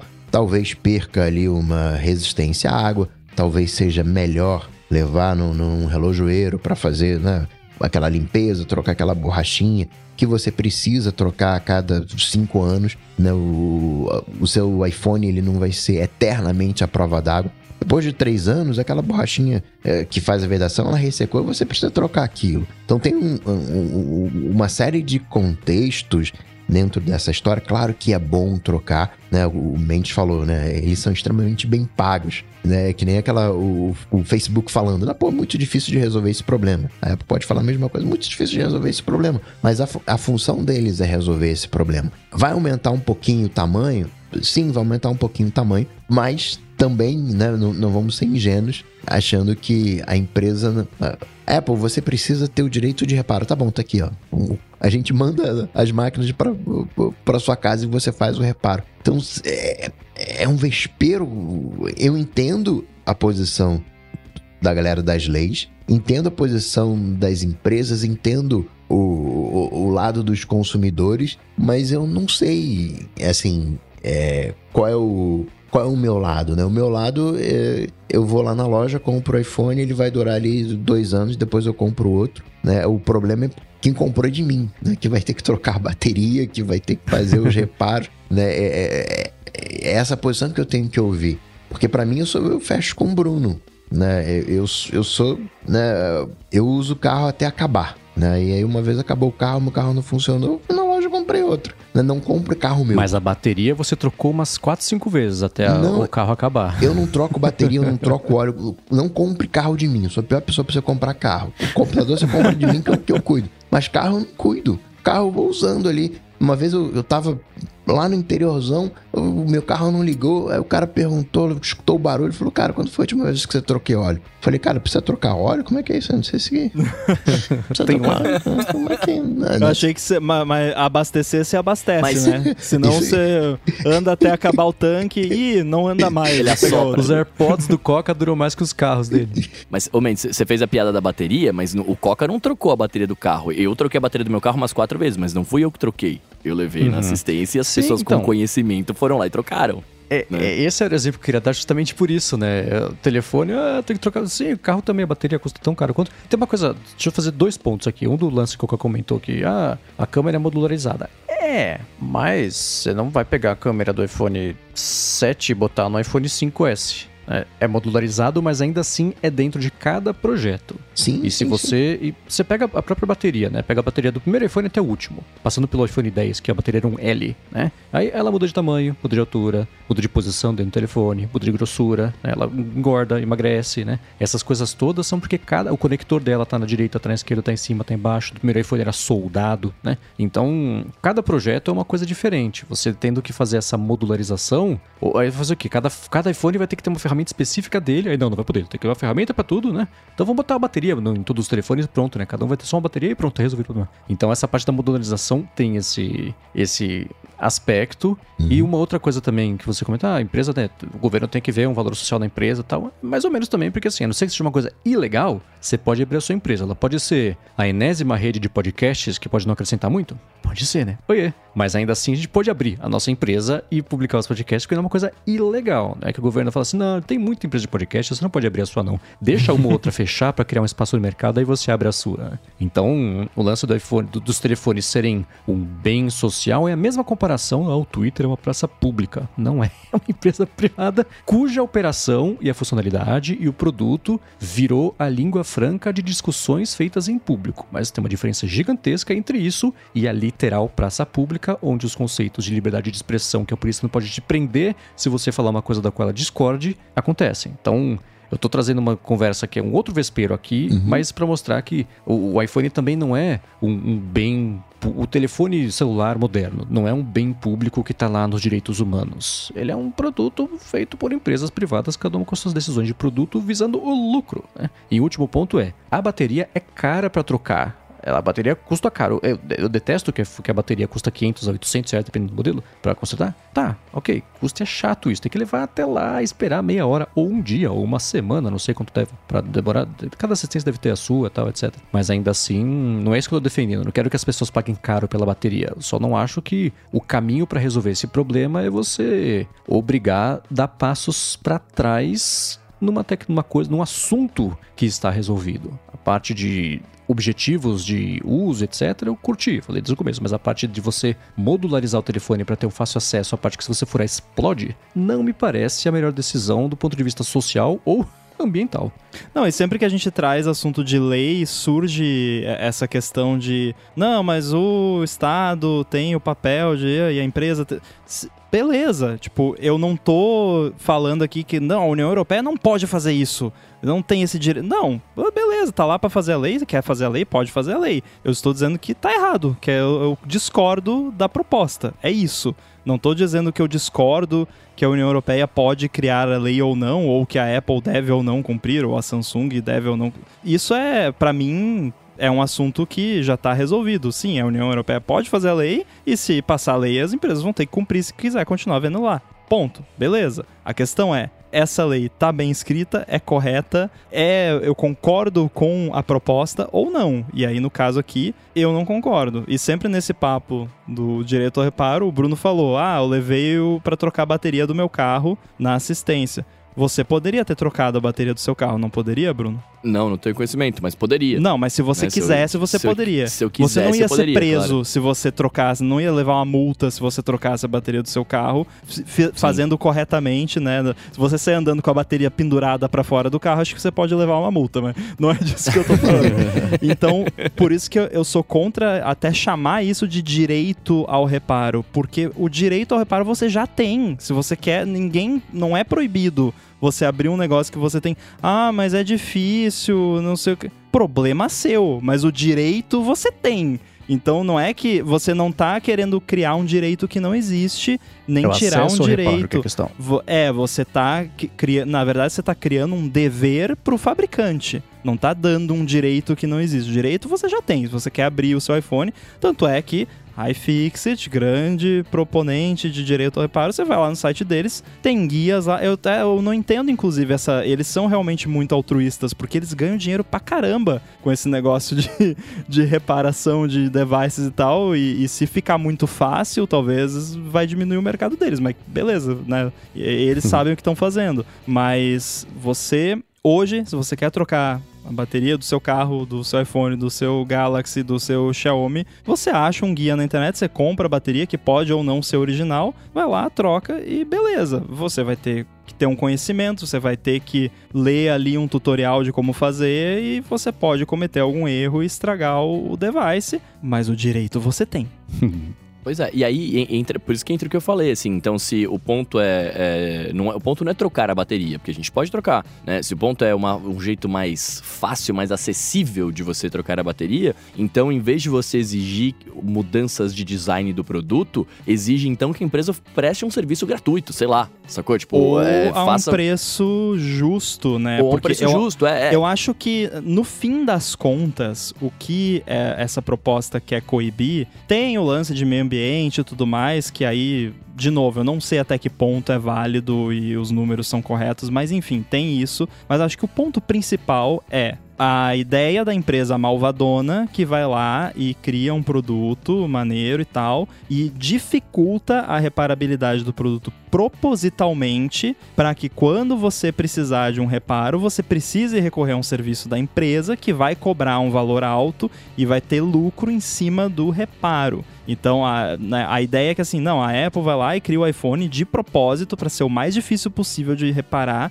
e coloca um monte de travas, tanto de hardware quanto de software, para você não que não fazer isso em casa, para você levar numa assistência lá da Apple que vai trocar, vai cobrar um valor absurdo e a Apple vai lucrar com isso. Isso acontece? Sim. Deles deixarem de propósito mais difícil para por causa, eu acho que não, porque a maioria desses casos que eu vi até hoje da iFixit, já, já é sempre a iFixit acusando que a Apple tornou mais difícil de trocar não sei o que de propósito para lucrar não sei o que. Normalmente tem alguma explicação do ah, alguma questão de segurança ou de privacidade ou uma Ou combinação um das componente duas. novo que tá lá e só deu pra encaixar Também, daquele jeito, senão é. não tinha. né? É? Exato, Esse que é, tipo, então, ah, agora esse flat aqui é torto, antes ele era reto. Tá, é porque o design interno do produto mudou, né? Fazer o Exato. quê? Mas, ah, sim, o lance da, da empresa lucrar com, com reparos é real. Então, de repente, eles poderiam atacar pelo outro lado. Ó, não precisa mudar nada aí no, no seu produto, mas a troca da bateria vai ter que ser o custo da bateria mais o custo do tempo de trabalho e só. Não pode ter margem de lucro, por exemplo. Aí os incentivos mudam. De repente, por a empresa não poder lucrar né, tecnicamente com reparos, ela meio que se veria obrigada a tornar o reparo mais acessível, porque, tá, se não, a gente não vai lucrar com isso, então não vamos né, nos preocupar tanto em, em fazer um, um processo tão delicado, sendo que, né, vale lembrar que lá nos Estados Unidos já tem o esquema lá da Apple, que você entra no site, compra lá, vê um kit, vê um, um, Hã? Pelican case gigante, cheio de equipamento, uma que você tem que ter uma caixa de areia pra jogar a bateria se ela pegar fogo, é cheio de, de treta, ma- mais Peso um monte também. Não lembro É. quanto que é o peso, mas é, é absurdo. Pô, 50 quilos, sei lá, kit. Mas tem que ser assim, porque se não tiver essa caixa de areia pegar fogo e queimar a casa da pessoa, a Apple vai ser responsável. Então, né, tem é, aquelas proteções. E eu acho que é realmente esse o interesse da lei, né? Proibir esses abusos. Porque, vamos combinar aqui, não tem uma explicação para a Apple usar uma chave específica para você ter que abrir o produto dela. Você poderia abrir com uma chave Phillips, mas ela não. Ela, não, você abre só que é uma chave que ninguém tem. Não existe uma explicação para isso. Se tivesse numa linha de produção, aí eu concordo. Não, vamos ver aqui qual é a chave de fenda melhor aqui. Inclusive, tem vários padrões de chaves Phillips de tamanhos, profundidades, exatamente por uma questão de linha de produção, onde é melhor para você ter a garantia que apertou até o final. Mas isso daí é uma maneira de você dizer, cara, não mexe nesse produto aqui, esse produto não foi feito para você abrir. Eu acho que alguém que trabalha na, na linha de produção de iPhone vai ter um motivo que não seja a gente queria que fosse mais difícil para abrir, para eles usarem a, o, o, parafuso é Torx, né, o, o formato É, que eles usam. Final, é. Que inclusive já é usado em vários outros produtos, acho que Nintendo Switch também usa. E que hoje em dia, por exemplo, na minha interpretação da, da lei, já não se encaixaria como não é ab- abrível com ferramentas básicas, porque você vai lá no site da iFixit, você compra o kitzinho que eu tenho aqui, que tem todos os tamanhos de chave Torx, Phillips, de fenda, etc. Então é básico, né?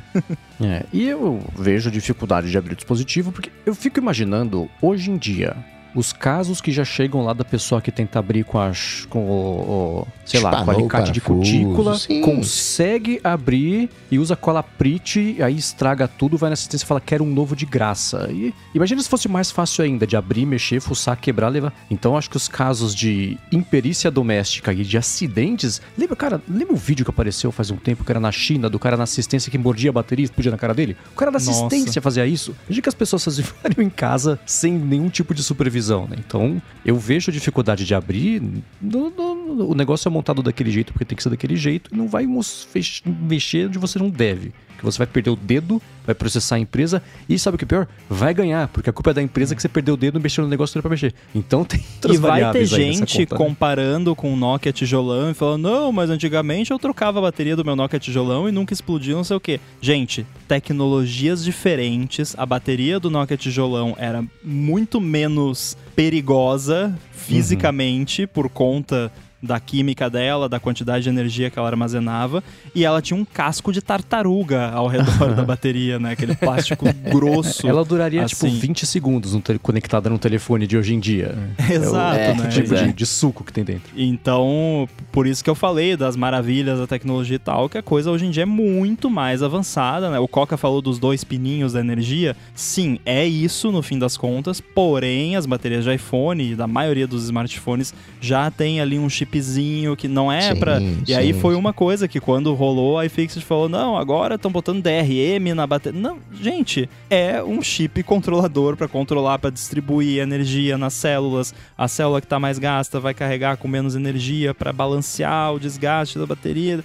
É toda uma ciência em torno disso para tornar mais confiável, mais seguro e durar mais tempo também, que é um- uma coisa boa. Mas isso significa que é mais complexo e não tem mais aquele casco de tartaruga ao redor da bateria, né? Então, se você dobrar um pouquinho na bateria hoje em dia, se você vai trocar, tem o esquema lá do adesivo que você puxa e tal, você tem que tirar ela retinha, porque se você dobrar o cantinho da bateria, pode dar um curto internamente nas camadas ali e ela vai pegar fogo e procurem no YouTube vídeo de bateria de lítio pegando fogo. Não é bonito, parece termite o negócio. É, é horrível. Mas é exatamente esse o ponto. Né? O, o Mendes falou: ah, vai ter problemas da, da galera lá usando ferramenta não adequada, adequada, vai espanar o parafuso. Sim, tem problemas. Mas se a Apple colocou uma outra ferramenta no processo para que você não abra, ela realmente está dificultando o acesso. Ah, mas ela vai ser processada por causa disso. Ninguém processa o micro-ondas porque tomou o choque lá no,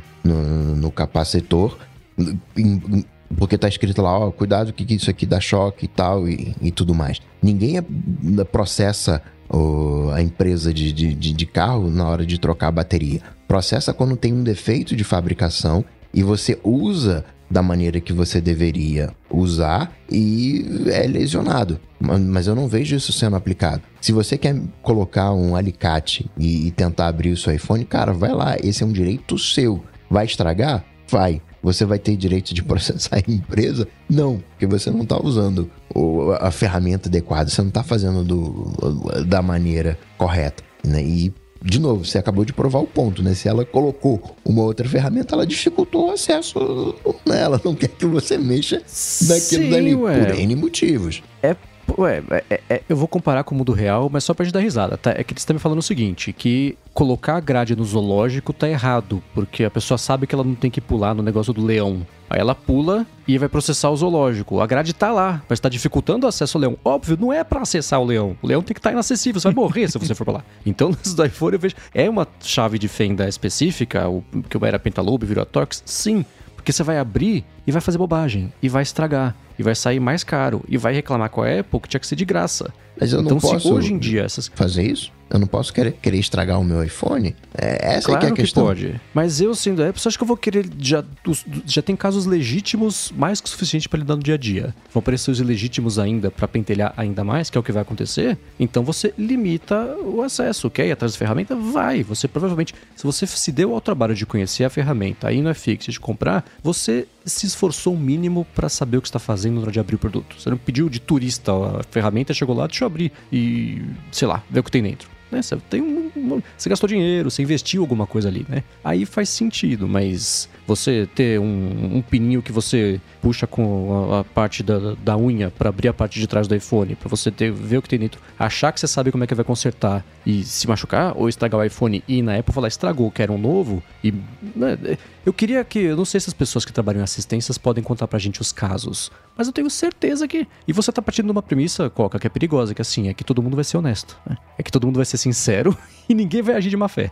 Né, pra trocar um iPhone porque não quer pagar 1.500 pau, que é de graça, né? Então vai estragar, vai falar que não estragou, vai tentar esconder que passou cola prite atrás da cola pra tentar colar pra, da, da bateria pra ver se ia colar, estragou tudo. Não, eu tava assim, não fui eu. Eu nem consegui abrir isso aí. Então tem esses casos que aumentar bastante se o acesso fosse mais fácil ainda. Então eu consigo enxergar desse lado. Mas e é justamente o que a lei está tentando, a linha que a lei está tentando definir, né, do que, que pode e o que, que não pode. Olha, bateria você pode mexer, você não pode mexer em tela, você não, não fala de tela, não fala de câmera, fala de bateria. Ó, até a bateria você pode ir. Eu posso chegar no meu carro e levantar o capô e eu posso fazer uma operação no motor. né? Já vai dificultar um pouco mais se eu tiver que fazer um- alguma coisa na suspensão. Eu vou ter que levantar o carro e tudo mais, ir lá embaixo. Mas a princípio, qualquer operação de motor eu posso fazer porque eu levanto o capô e faço. A- Acho que essa é um, é um pouco da, da questão. Ainda que eu não vá usar, eu não vou trocar minha bateria, não tô pensando em trocar, não quero trocar tela, ne- nem nada disso. Como falei, é pro cara que vai comprar meu iPhone depois. Mas acho que a lei tá tentando definir esse, esse limite, né? Até aonde um usuário ele, ele pode chegar. Porque bateria tende a ser o novo desafio, né? Isso, a- a- essa regulamentação, né? Alguma das leis tá falando de carro, né? Daqui a pouco todos os carros vão ter bateria, certo errado ou não. A gente tá indo pra lá. Como é que vai ser isso? Eu vou poder Bateria de lítio, no caso, né? Porque bateria eles já têm, né? É, como é que eu troco essa bateria? Não troco, vou poder, né? Eu troco o carro quando isso acontecer. É exatamente definir, olha, é, você vai ter que ter a opção de trocar a bateria. Ninguém pode colocar a bateria no chip e te obrigar a trocar de, de, de- de- de aparelho e trocar de carro quando você tiver que trocar a bateria.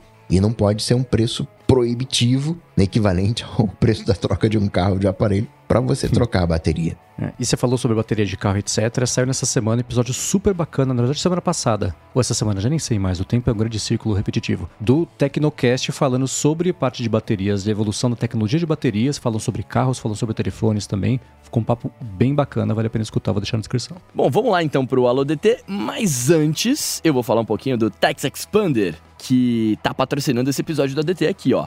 O Tex Expander é uma das ferramentas mais úteis de produtividade para Mac, Windows, Chrome, iPhone, iPad que existem, né? E bem basicamente, assim, ela serve para você poupar a sua vida e não ter mais que ficar escrevendo as mesmas coisas todas as vezes. Com o Text Expander, você configura uns atalhos de texto e aí você digita esses atalhos, né? E, e ele vai trocar pelo texto completo já prontinho que você tiver definido. Então, por exemplo, num e-mail uh, que você já tenha meio que pronto, que você tem que mandar ou responder com frequência, você vai lá, pode criar o texto de resposta, né? E aí você configura um atalho dentro do Text Expander e aí você só vai digitar esse atalho e ele vai colar o texto pronto, incluindo na formatação, o, o, o negrito, itálico, link, cor, toda aquela coisa que você já tinha configurado. Dá inclusive também para você prever alguns campos customizáveis, tipo o nome da pessoa para quem você está mandando a mensagem. Aí você vai lá, ativa o atalho, ele preenche o nome da pessoa e pronto. Ele já joga lá o texto certinho, pronto, sem você ter que ficar copiando, colando, ou pior ainda,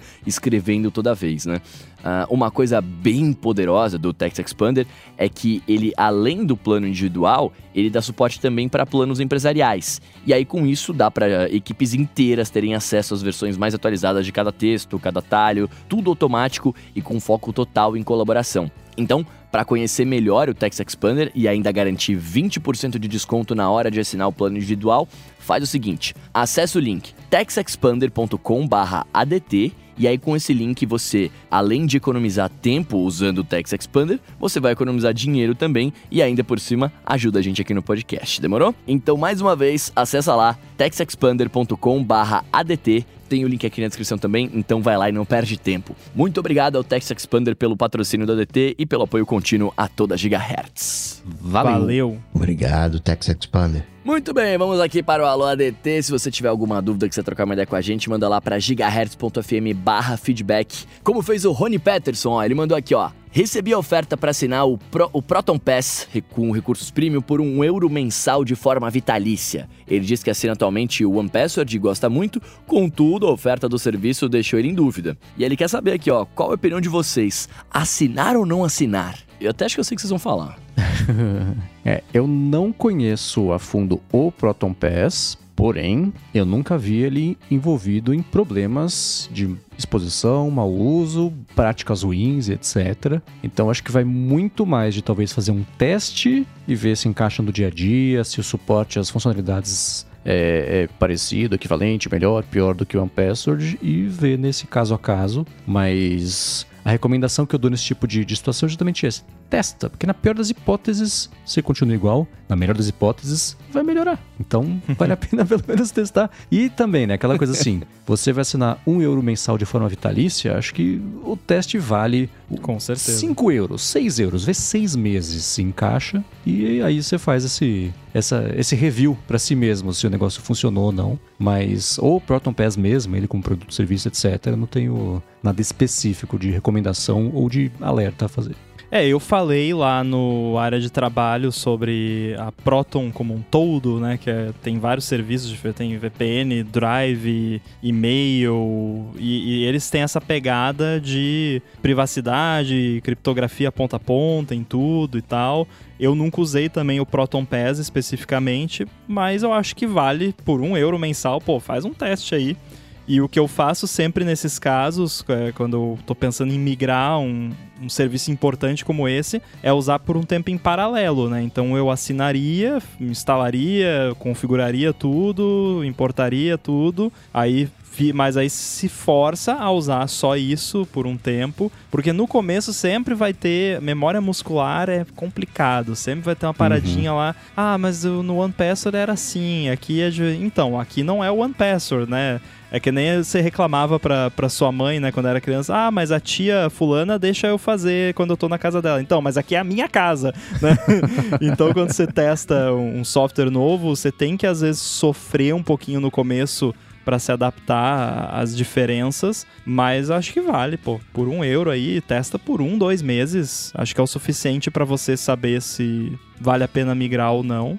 E eu não tenho nada de ruim também para falar dos serviços da, da, Proton, que não é patrocinador, né? Deixando bem claro aqui, uhum. mas é, nunca soube de nenhum tipo de treta envolvendo a empresa, de vazamento de dados, essas coisas. Diferente de outros gerenciadores de senhas que já tiveram vários problemas, né? Que a gente falou por aqui. Agora, eu vou inverter a pergunta e falar pro Rony Peterson daqui a 5, 6 meses responder pra gente. E aí, valeu a pena assinar? Qual é a sua opinião sobre isso? Que assim você ajuda a informar mais pessoas curiosas sobre isso. E o Rambo comentou, né? Algumas já falou no começo agora também sobre a participação dele na área de trabalho. Vai estar na descrição do episódio para quem não escutou. O episódio que ele participou ficou bem bacana, falando de privacidade, segurança extrema e mitos e verdades aí sobre o- a nossa vida digital. Ficou bem bacana. Inclusive, me custou um dinheiro essa participação. E vocês vão saber por quê só daqui a um tempo. Maravilha. Então, enquanto o Rony Peterson responde pra nós, vamos ver aqui o José. Ó. Ele, fa- ele falou aqui, ó. Com o lançamento do cartão de crédito da Amazon aqui no Brasil, alguém pediria o seu? Não. Eu queria um lançamento que me ajudasse a economizar dinheiro, não gastar mais. Esse eu peço. mas, ah, putz, é. Eu acho que, não sei pra vocês, mas pra mim, o, o papo, o mercado, o assunto de cartão de crédito já faz uns anos. Na verdade, nunca me seduziu. Eu, não- eu sei que tem gente que tem, sei lá, um prazer em caçar o que vai oferecer as, as milhas, os benefícios, a sala VIP, não sei o que, vira pra cashback com desconto de 10%, sei que lá, você consegue. ter- É, é uma, uma ginástica, um malabarismo mental e de Excel que eu nunca tive o, o prazer de fazer, mas eu sei que tem gente que se diverte fazendo isso, e que bom, né? Cada um tem essa diversão. Mas pra mim, não, assim, já faz uns anos que. Eu parei de prestar atenção, sei que eu já prestei atenção no mercado de cartões de crédito como um produto vivo, pulsante e sempre com benefício oferecer. Pra mim, eu olho e falo, ah, mais um querendo botar uma na minha carteira e. Não, não. É, esse lance de cartão eu não gosto muito de fragmentar demais. É, eu, eu até gosto de, de, de cartão de crédito como uma ferramenta, mas que tem que ser usada com muito cuidado, né? Que é nem o lance do direito ao reparo, você abrir lá pra não explodir bateria, né? Cartão de crédito tem que cuidar pra não... É, tem que cuidar pra não explodir a fatura, né? Então tem que tomar cuidado. Eu atualmente tenho dois cartões de. Eu tenho mais de dois cartões de crédito, mas eu tenho dois só que eu uso. Porque tem banco que você abre conta e você tem automaticamente um cartão simplesinho lá de crédito que normalmente o limite é baixo e não tem nenhuma anuidade nem nada. Agora o que eu acho muito engraçado é é a galera que acha que tá tendo alguma vantagem com algum cartão de crédito, porque eh, sinto informar que banco não dá vantagem pra ninguém.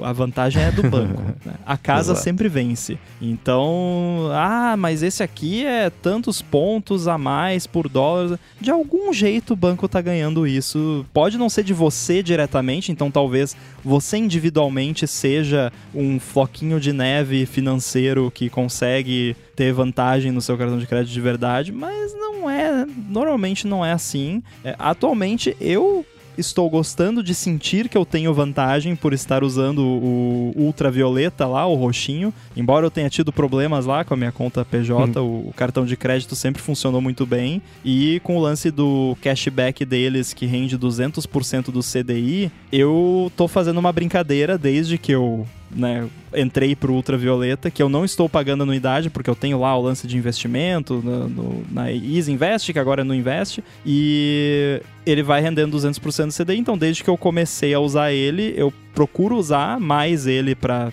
ter lá o cashback, e eu faço de conta que aquele cashback não existe. Aí de dois em dois meses eu abro e olho lá e olha, que legal, dá, dá pra comprar um negocinho com isso aqui. Mas eu não vou comprar agora porque tá rendendo 200% de CDI, juro composto, olha que coisa linda. Então deixa lá. né? Um dia eles vão me obrigar a tirar de lá, ô, tem, tem demais aqui, por favor, tira isso daqui, né? Converte em milhas, mas enfim, é... Não, a resposta é não, porque não quero mais um cartão, tô feliz aqui com. Tenho só dois que eu uso. Um é esse, o outro é de uma companhia aérea, que aí tem umas vantagenzinhas lá que provavelmente não são vantagens, mas eu gosto de fingir que são. É, acho que o segredo é meio esse. Assim, você compromete com um e vai. A gente aqui tem um, um cartão que é meio da Larissa para tudo do- de- a gente gasta para casa, vida, dia a dia, mercado, restaurante, etc, etc. E uma hora, em algum momento, vai dar para resgatar alguma coisa relevante. Mas essa, esse malabarismo de cartão para ver qual que é o banco que tá oferecendo a melhor migalha, eu acho meio, meio sei lá, não, não. Eu acho engraçado porque a galera que eu vejo que é. su- E tudo bem se isso é o seu hobby. Tipo, beleza. Sim, não é favor. um. Não estou. Ju... Não, na real, julgando eu tô, mas uh, não tô. não tô fazendo um, um julgamento de valor. Se isso é o seu hobby, se te diverte, tudo bem. Agora, na ponta do lápis, né? Tipo, a pessoa gasta mais tempo procurando qual é o melhor cartão que vai usar para comprar não sei o que, que vai dar vantagem e tem que acessar o site e assinar e clicar não sei aonde e mandar um e-mail para ganhar não sei o que. Ela, a pessoa gastou mais tempo do que a vantagem financeira que ela teve. Se ela for calcular quanto vale o tempo dela, o tempo vale muito mais do que o que Uhum. ela recebeu, mas a pessoa gosta. né? Então, se gosta, se é o seu hobby, tudo bem, né? Mas se você acha que tá tendo vantagem, na maioria das vezes, hum, se você for calcular, na verdade, não. É, o Felipe Esposa tá acompanhando aqui a gravação, ele falou, né, que benefício de cartão é igual a desconto de operador em aparelho. Só vale para quem realmente já tem um consumo mensal X para aproveitar aquilo e assinar qualquer coisa para ganhar um benefício não compensa. E eu sempre Não. penso, né, aquela coisa assim: "Ah, o cartão tal, anuidade de graça para quem gasta a partir de 8 mil reais por mês". Cara, quem gasta 8 mil reais por mês não vai ficar interessado em migalha de, de cashback de meio por cento em cima de não sei quanto. Então, eu acho o benefício desproporcional com o público para o qual os cartões são voltados, nesse caso de gasto mínimo para receber de volta, sabe? É, tem cartão de, de companhia aérea que aí tem umas vantagens mais interessantes, que aí você tem anuidade grátis se você gasta a partir de um X por mês, que você tem, por exemplo, direito a um upgrade para classe executiva por ano ou dois. Aí já começa a ter uma vantagem, né? Ou pelo menos uma vantagem percebida, né? Mas enfim, você tá gastando no cartão, o banco tá ganhando dele lá, né? E ele te dá uma migalha, que nesse caso não é, já não é tanta migalha, já é uma fatia de pão, vamos, tá?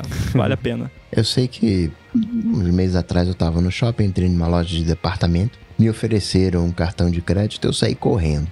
E eu pergunto, que que, vai querer um cartão de crédito da Amazon, que no final das contas é um cartão de crédito de uma loja de departamento. Não tem diferença. Exato. Né, Se você compra muito na Amazon, né, se você gasta os 8 mil reais que o Mendes falou em na Amazon, provável que tenha algum benefício. Nessas horas, quando te oferecem cartão da loja, você tem que falar, ih, não, mas eu tô endividado, meu nome tá no SPC, Serasa. Nem, nem, pro- não, nem procura aí que vai bloquear o teu sistema aí, não- deixa quieto. É, ou ao contrário, falar, nossa, que bom que você ofereceu, que eu já tava assim pra quem pedir, que eu tenho endividado em todos e não sei o que. Que essa pessoa também. insiste e te Já meu preencher ali o formulário. É. Que bom sair do, do, do presídio agora, tava querendo mesmo um cartão pra fazer aquilo de golpes.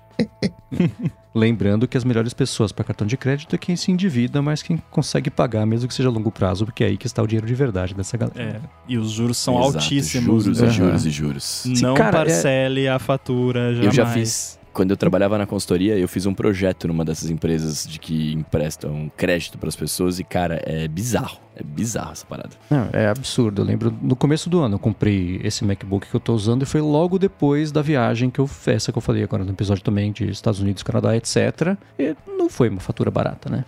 Mas, principalmente por conta do Mac, né? Mas ainda assim, quando veio, é, foi tão fora do meu padrão, foi um grau de magnitude ou dois acima do que eu costumo gastar na vida, né? Assim, eu gastei um mês que eu gastei um ano. Então, já veio na fatura do cartão, escuta, você precisa de uma ajudinha aí? Você pode parcelar aqui? E você, não sei quantas vezes, a gente calcula pra você aqui e tal, mas não tava calculado, né? Eu li, cara, a parcela ia, tipo, pra, sei lá, 60 mil reais pra pagar em seis meses, oito meses. Era uma coisa tão Nossa. absurda. É. Eu falei, cara. É absurdo, cara. Não, não. não, não. É absurdo, mas enfim. Pra gente fechar os alunos ADTs de hoje aqui, ó, o Roberto mandou pra gente. Eu recebo notificações de vez em quando de um novo dispositivo adicionado à sua conta, dizendo que um novo Apple Watch ou o novo iPhone foi adicionado à minha conta ou no iMessage.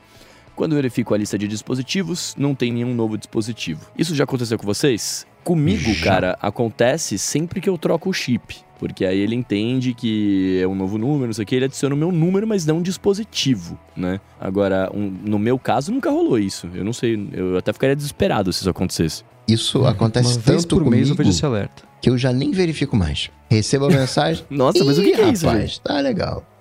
É que vamos combinar que as chances de alguém acessar a sua conta num device aleatório são mínimas, né? Porque teria que ter o seu Apple ID, a sua senha do Apple ID e o two factor. E ainda às vezes quando você configura lá no device, você ainda tem que digitar a senha de desbloqueio de outros devices para sincronizar o keychain lá. Então a chance disso ser de fato alguém que acessou indevidamente é mínima, mas a resposta é sim. Eu acho que todo mundo, volta e meia. No meu caso, eu diria que é relativamente raro, mas de vez em quando aparece. Rola isso que o Bruno falou: se você troca o chip, adiciona um eSIM novo, ativa, desativa e tal. Eu acho que o iPhone reautentica com, com o seu Apple ID e por algum motivo o servidor lá entende como um device novo, mesmo sendo um device que já está na sua conta. E quando você acessa lá a lista, continua a mesma lista de devices lá. Mas nesse caso, que bom que ele avisa. Porque Sim. o iPhone e o chip não tem como saber que esse número novo estão sendo usados no chip novo no iPhone que já era o seu, né? No iPhone novo, com o chip novo, ele fala, putz, espera aí que tá com esse Apple ID, com esse chip, o telefone mudou, deixa eu avisar. Esse é um, é um falso positivo positivo, né? Uhum. Agora, o resto é tipo o Pedrinho e o Lobo, né? Acontece com Coca, comigo assim. comigo é tão frequente também que a hora que acontecer um problema, fala, putz, tá, esse é. só o aviso do mês de que aconteceu isso, né? É que nem notificação de banco de, escuta, oferta, oferta, cashback, Nucoin, fraude. A fraude pode passar muito batido, você pode nem ver o alerta da fraude que você desligou a notificação que não quer mais receber 30 SMS oferecendo coisa que você não quer, tipo cartão de crédito. Então, é. Agora, o motivo pelo qual isso acontece, eu tava torcendo muito pro Rambo falar, ah, isso aqui é isso, pá, e resolver, porque quando vi a pergunta do Roberto, eu falei, ah, que bom que eu estou sozinho nessa, vamos ver se a gente consegue resolver essa no ADT. Já aconteceu comigo vai. enquanto eu tava me exercitando na rua sem um iPhone. Aí o relógio apitou. Nossa, que desespero. Já aconteceu eu na garagem sem sinal. Ó, garagem, no subterrâneo, sem sinal. Torceria pra ter sinal pra eu acessar lá. E aí eu tô andando, de repente, a- apita, chega uma notificação. Caramba, notificação aqui onde não tem Veio sinal. por AM. Aí, ó, tem um novo dispositivo. Cara, como que você sabe que tem um novo dispositivo? Nossa. Se você tá isolado aqui, tá, tá bom, vai, vai. É, eu, o lance é que assim, daria talvez pra descobrir por que, que isso acontece. O problema é que não é o tipo de coisa que você consegue reproduzir, né? Tipo, eu não sei quando vai acontecer uma notificação dessa. Se soubesse, eu colocava lá o console pra ficar fazendo o streaming dos logs lá e aí eu ia ver lá toda a sequência de eventos até o negócio aparecer. Quando é uma coisa que você consegue reproduzir é fácil. Agora, nesse caso, que é aleatório uma vez a cada dois meses, aí fica difícil, mas basicamente é a renovação do, do, do token lá da sua conta, que ele renova e por algum motivo entende que o device mudou mesmo não tendo mudado. É um bug, na verdade, né? A forma mais correta de chamar disso isso é um bug, então eu acho que é algo que tem que ser estudado pela Apple porque é como você disse, vira aquela questão do, do menino do lobo lá que, né, ah, novo device na sua conta, novo device na sua conta. Quando acontecer de fato algum problema, você vai, ah, tá bom, beleza, é mais, mais um daqueles alertas aleatórios. Agora, uma anedota rápida que o Coco falou do relógio dele, nessa semana eu tava correndo, e aí o meu relógio é um Série 4 já, né? A bateria aí, bateria toda baleada, né? Mal dura um dia. E eu saí, eu tava com 100% de bateria. Durante a corrida, que durou meia hora, ele desligou, porque deve ter sido pico de processamento, etc, né? E ali eu falei, nossa, cara, tô correndo pra nada agora, não vai nem registrar essa, essa minha corrida aqui, não vou saber quanto foi, as métricas e tal, não sei lá. Aí ele ligou de novo, voltou com 10% de bateria, só que ele continuou é, é, registrando o tempo que estava antes, a distância também. Ele perdeu a métrica de batimento cardíaco do intervalo que ele ficou reiniciando, óbvio, né? Mas você não teve que digitar a senha. Tive. Ah, tá, então foi um, é, foi um kernel panic mesmo. É, então. Foi quando que aconteceu isso? Ah, que dia hoje? Quarta? Terça-feira. quarta? Caraca, a- olha só que coincidência. Terça-feira, que foi ont- ontem, porque eu não fui dormir ainda, então ainda é quarta. Exato. É, o Rafa chegou em casa do trabalho no final da tarde. Ó, meu Apple Watch desligou no meio da tarde do nada e aparentemente acabou a bateria. Que bizarro, né? Eu- Vamos lá, no se mesmo foi às dia. 4h50 tem alguma coisa aí, que fora que o meu desligou. 4h51 Pior talvez. que foi, foi, foi perto desse horário, o AirPod dele simplesmente morreu e é a segunda vez que acontece. do- E Pra o mim AirPod, também. caramba. Qual que ele tem? Qual- é, é o 4? Não, não, o AirPod dele é um SE, acho que o, não sei se é o de segunda geração ou de primeira geração. E não é muito velho, acho que tem, tem um ano, talvez, um pouquinho mais de um ano, então não deveria estar dando piripaque de bateria, né?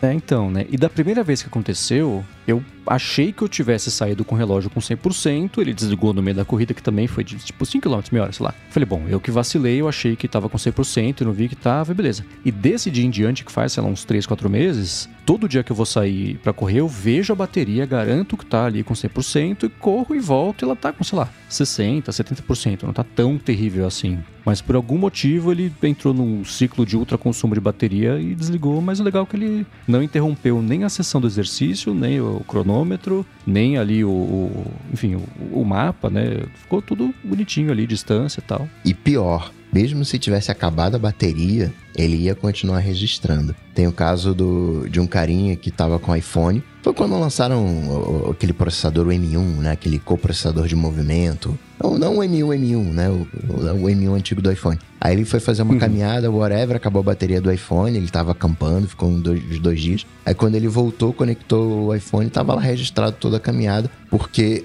quando a bateria do iPhone chega a zero, ela não chega a zero de verdade. Ela chega ali a, sei lá, 5%, que fica alimentando os coprocessadores ali, registrando todas as coisas. Não vai registrar batimento cardíaco, né? Que né, tem um consumo maior de bateria, mas provavelmente quando você conectasse lá, você ia ver, caramba, pega e registrou todo, contou todos os passos da corrida. É, isso me lembrou quando o Rambo, né, ficou com algum bit agarrado lá no processador do iPhone dele que não ligava, não desligava. Ele ficou dias ali esperando esgotar a mesma bateria pra poder reiniciar. Não, não, disso? foi do- de um dia pro outro só. Que eu Ah, ok. deixei de, de noite, eu acho, daí pluguei num carregador potente, deixei um tempo, e aí ele voltou e aconteceu a mesma coisa com o iPhone da minha cunhada também. Que simplesmente não dava mais sinal de vida, daí eu falei, ah, deixa. Era de dia, falei, deixa des- desplugado, quietinho até de noite. De noite, quando for dormir, pluga num carregador. De manhã vai tá, vai tá bom. E não deu outra. De manhã tava lá normal. É uns piripaques do Chaves que dá às vezes no iPhone e não tem muito, né? Mas o lance do Apple Watch é, é bem curioso mesmo. Até te- você poderia fazer um. Putz, eu devia ter pedido pro Rafa fazer lá um sysdiagnose do, do Apple Watch dele, mas esqueci. Agora é tarde demais. Mas eh, quando acontecer isso, você pode fazer um sysdiagnose lá, mandar feedback pra Apple e tal. Ou manda pra mim que eu posso tentar descobrir então, o que, que aconteceu Daqui também. a três meses, quando acontecer de novo, a gente conversa. Boa.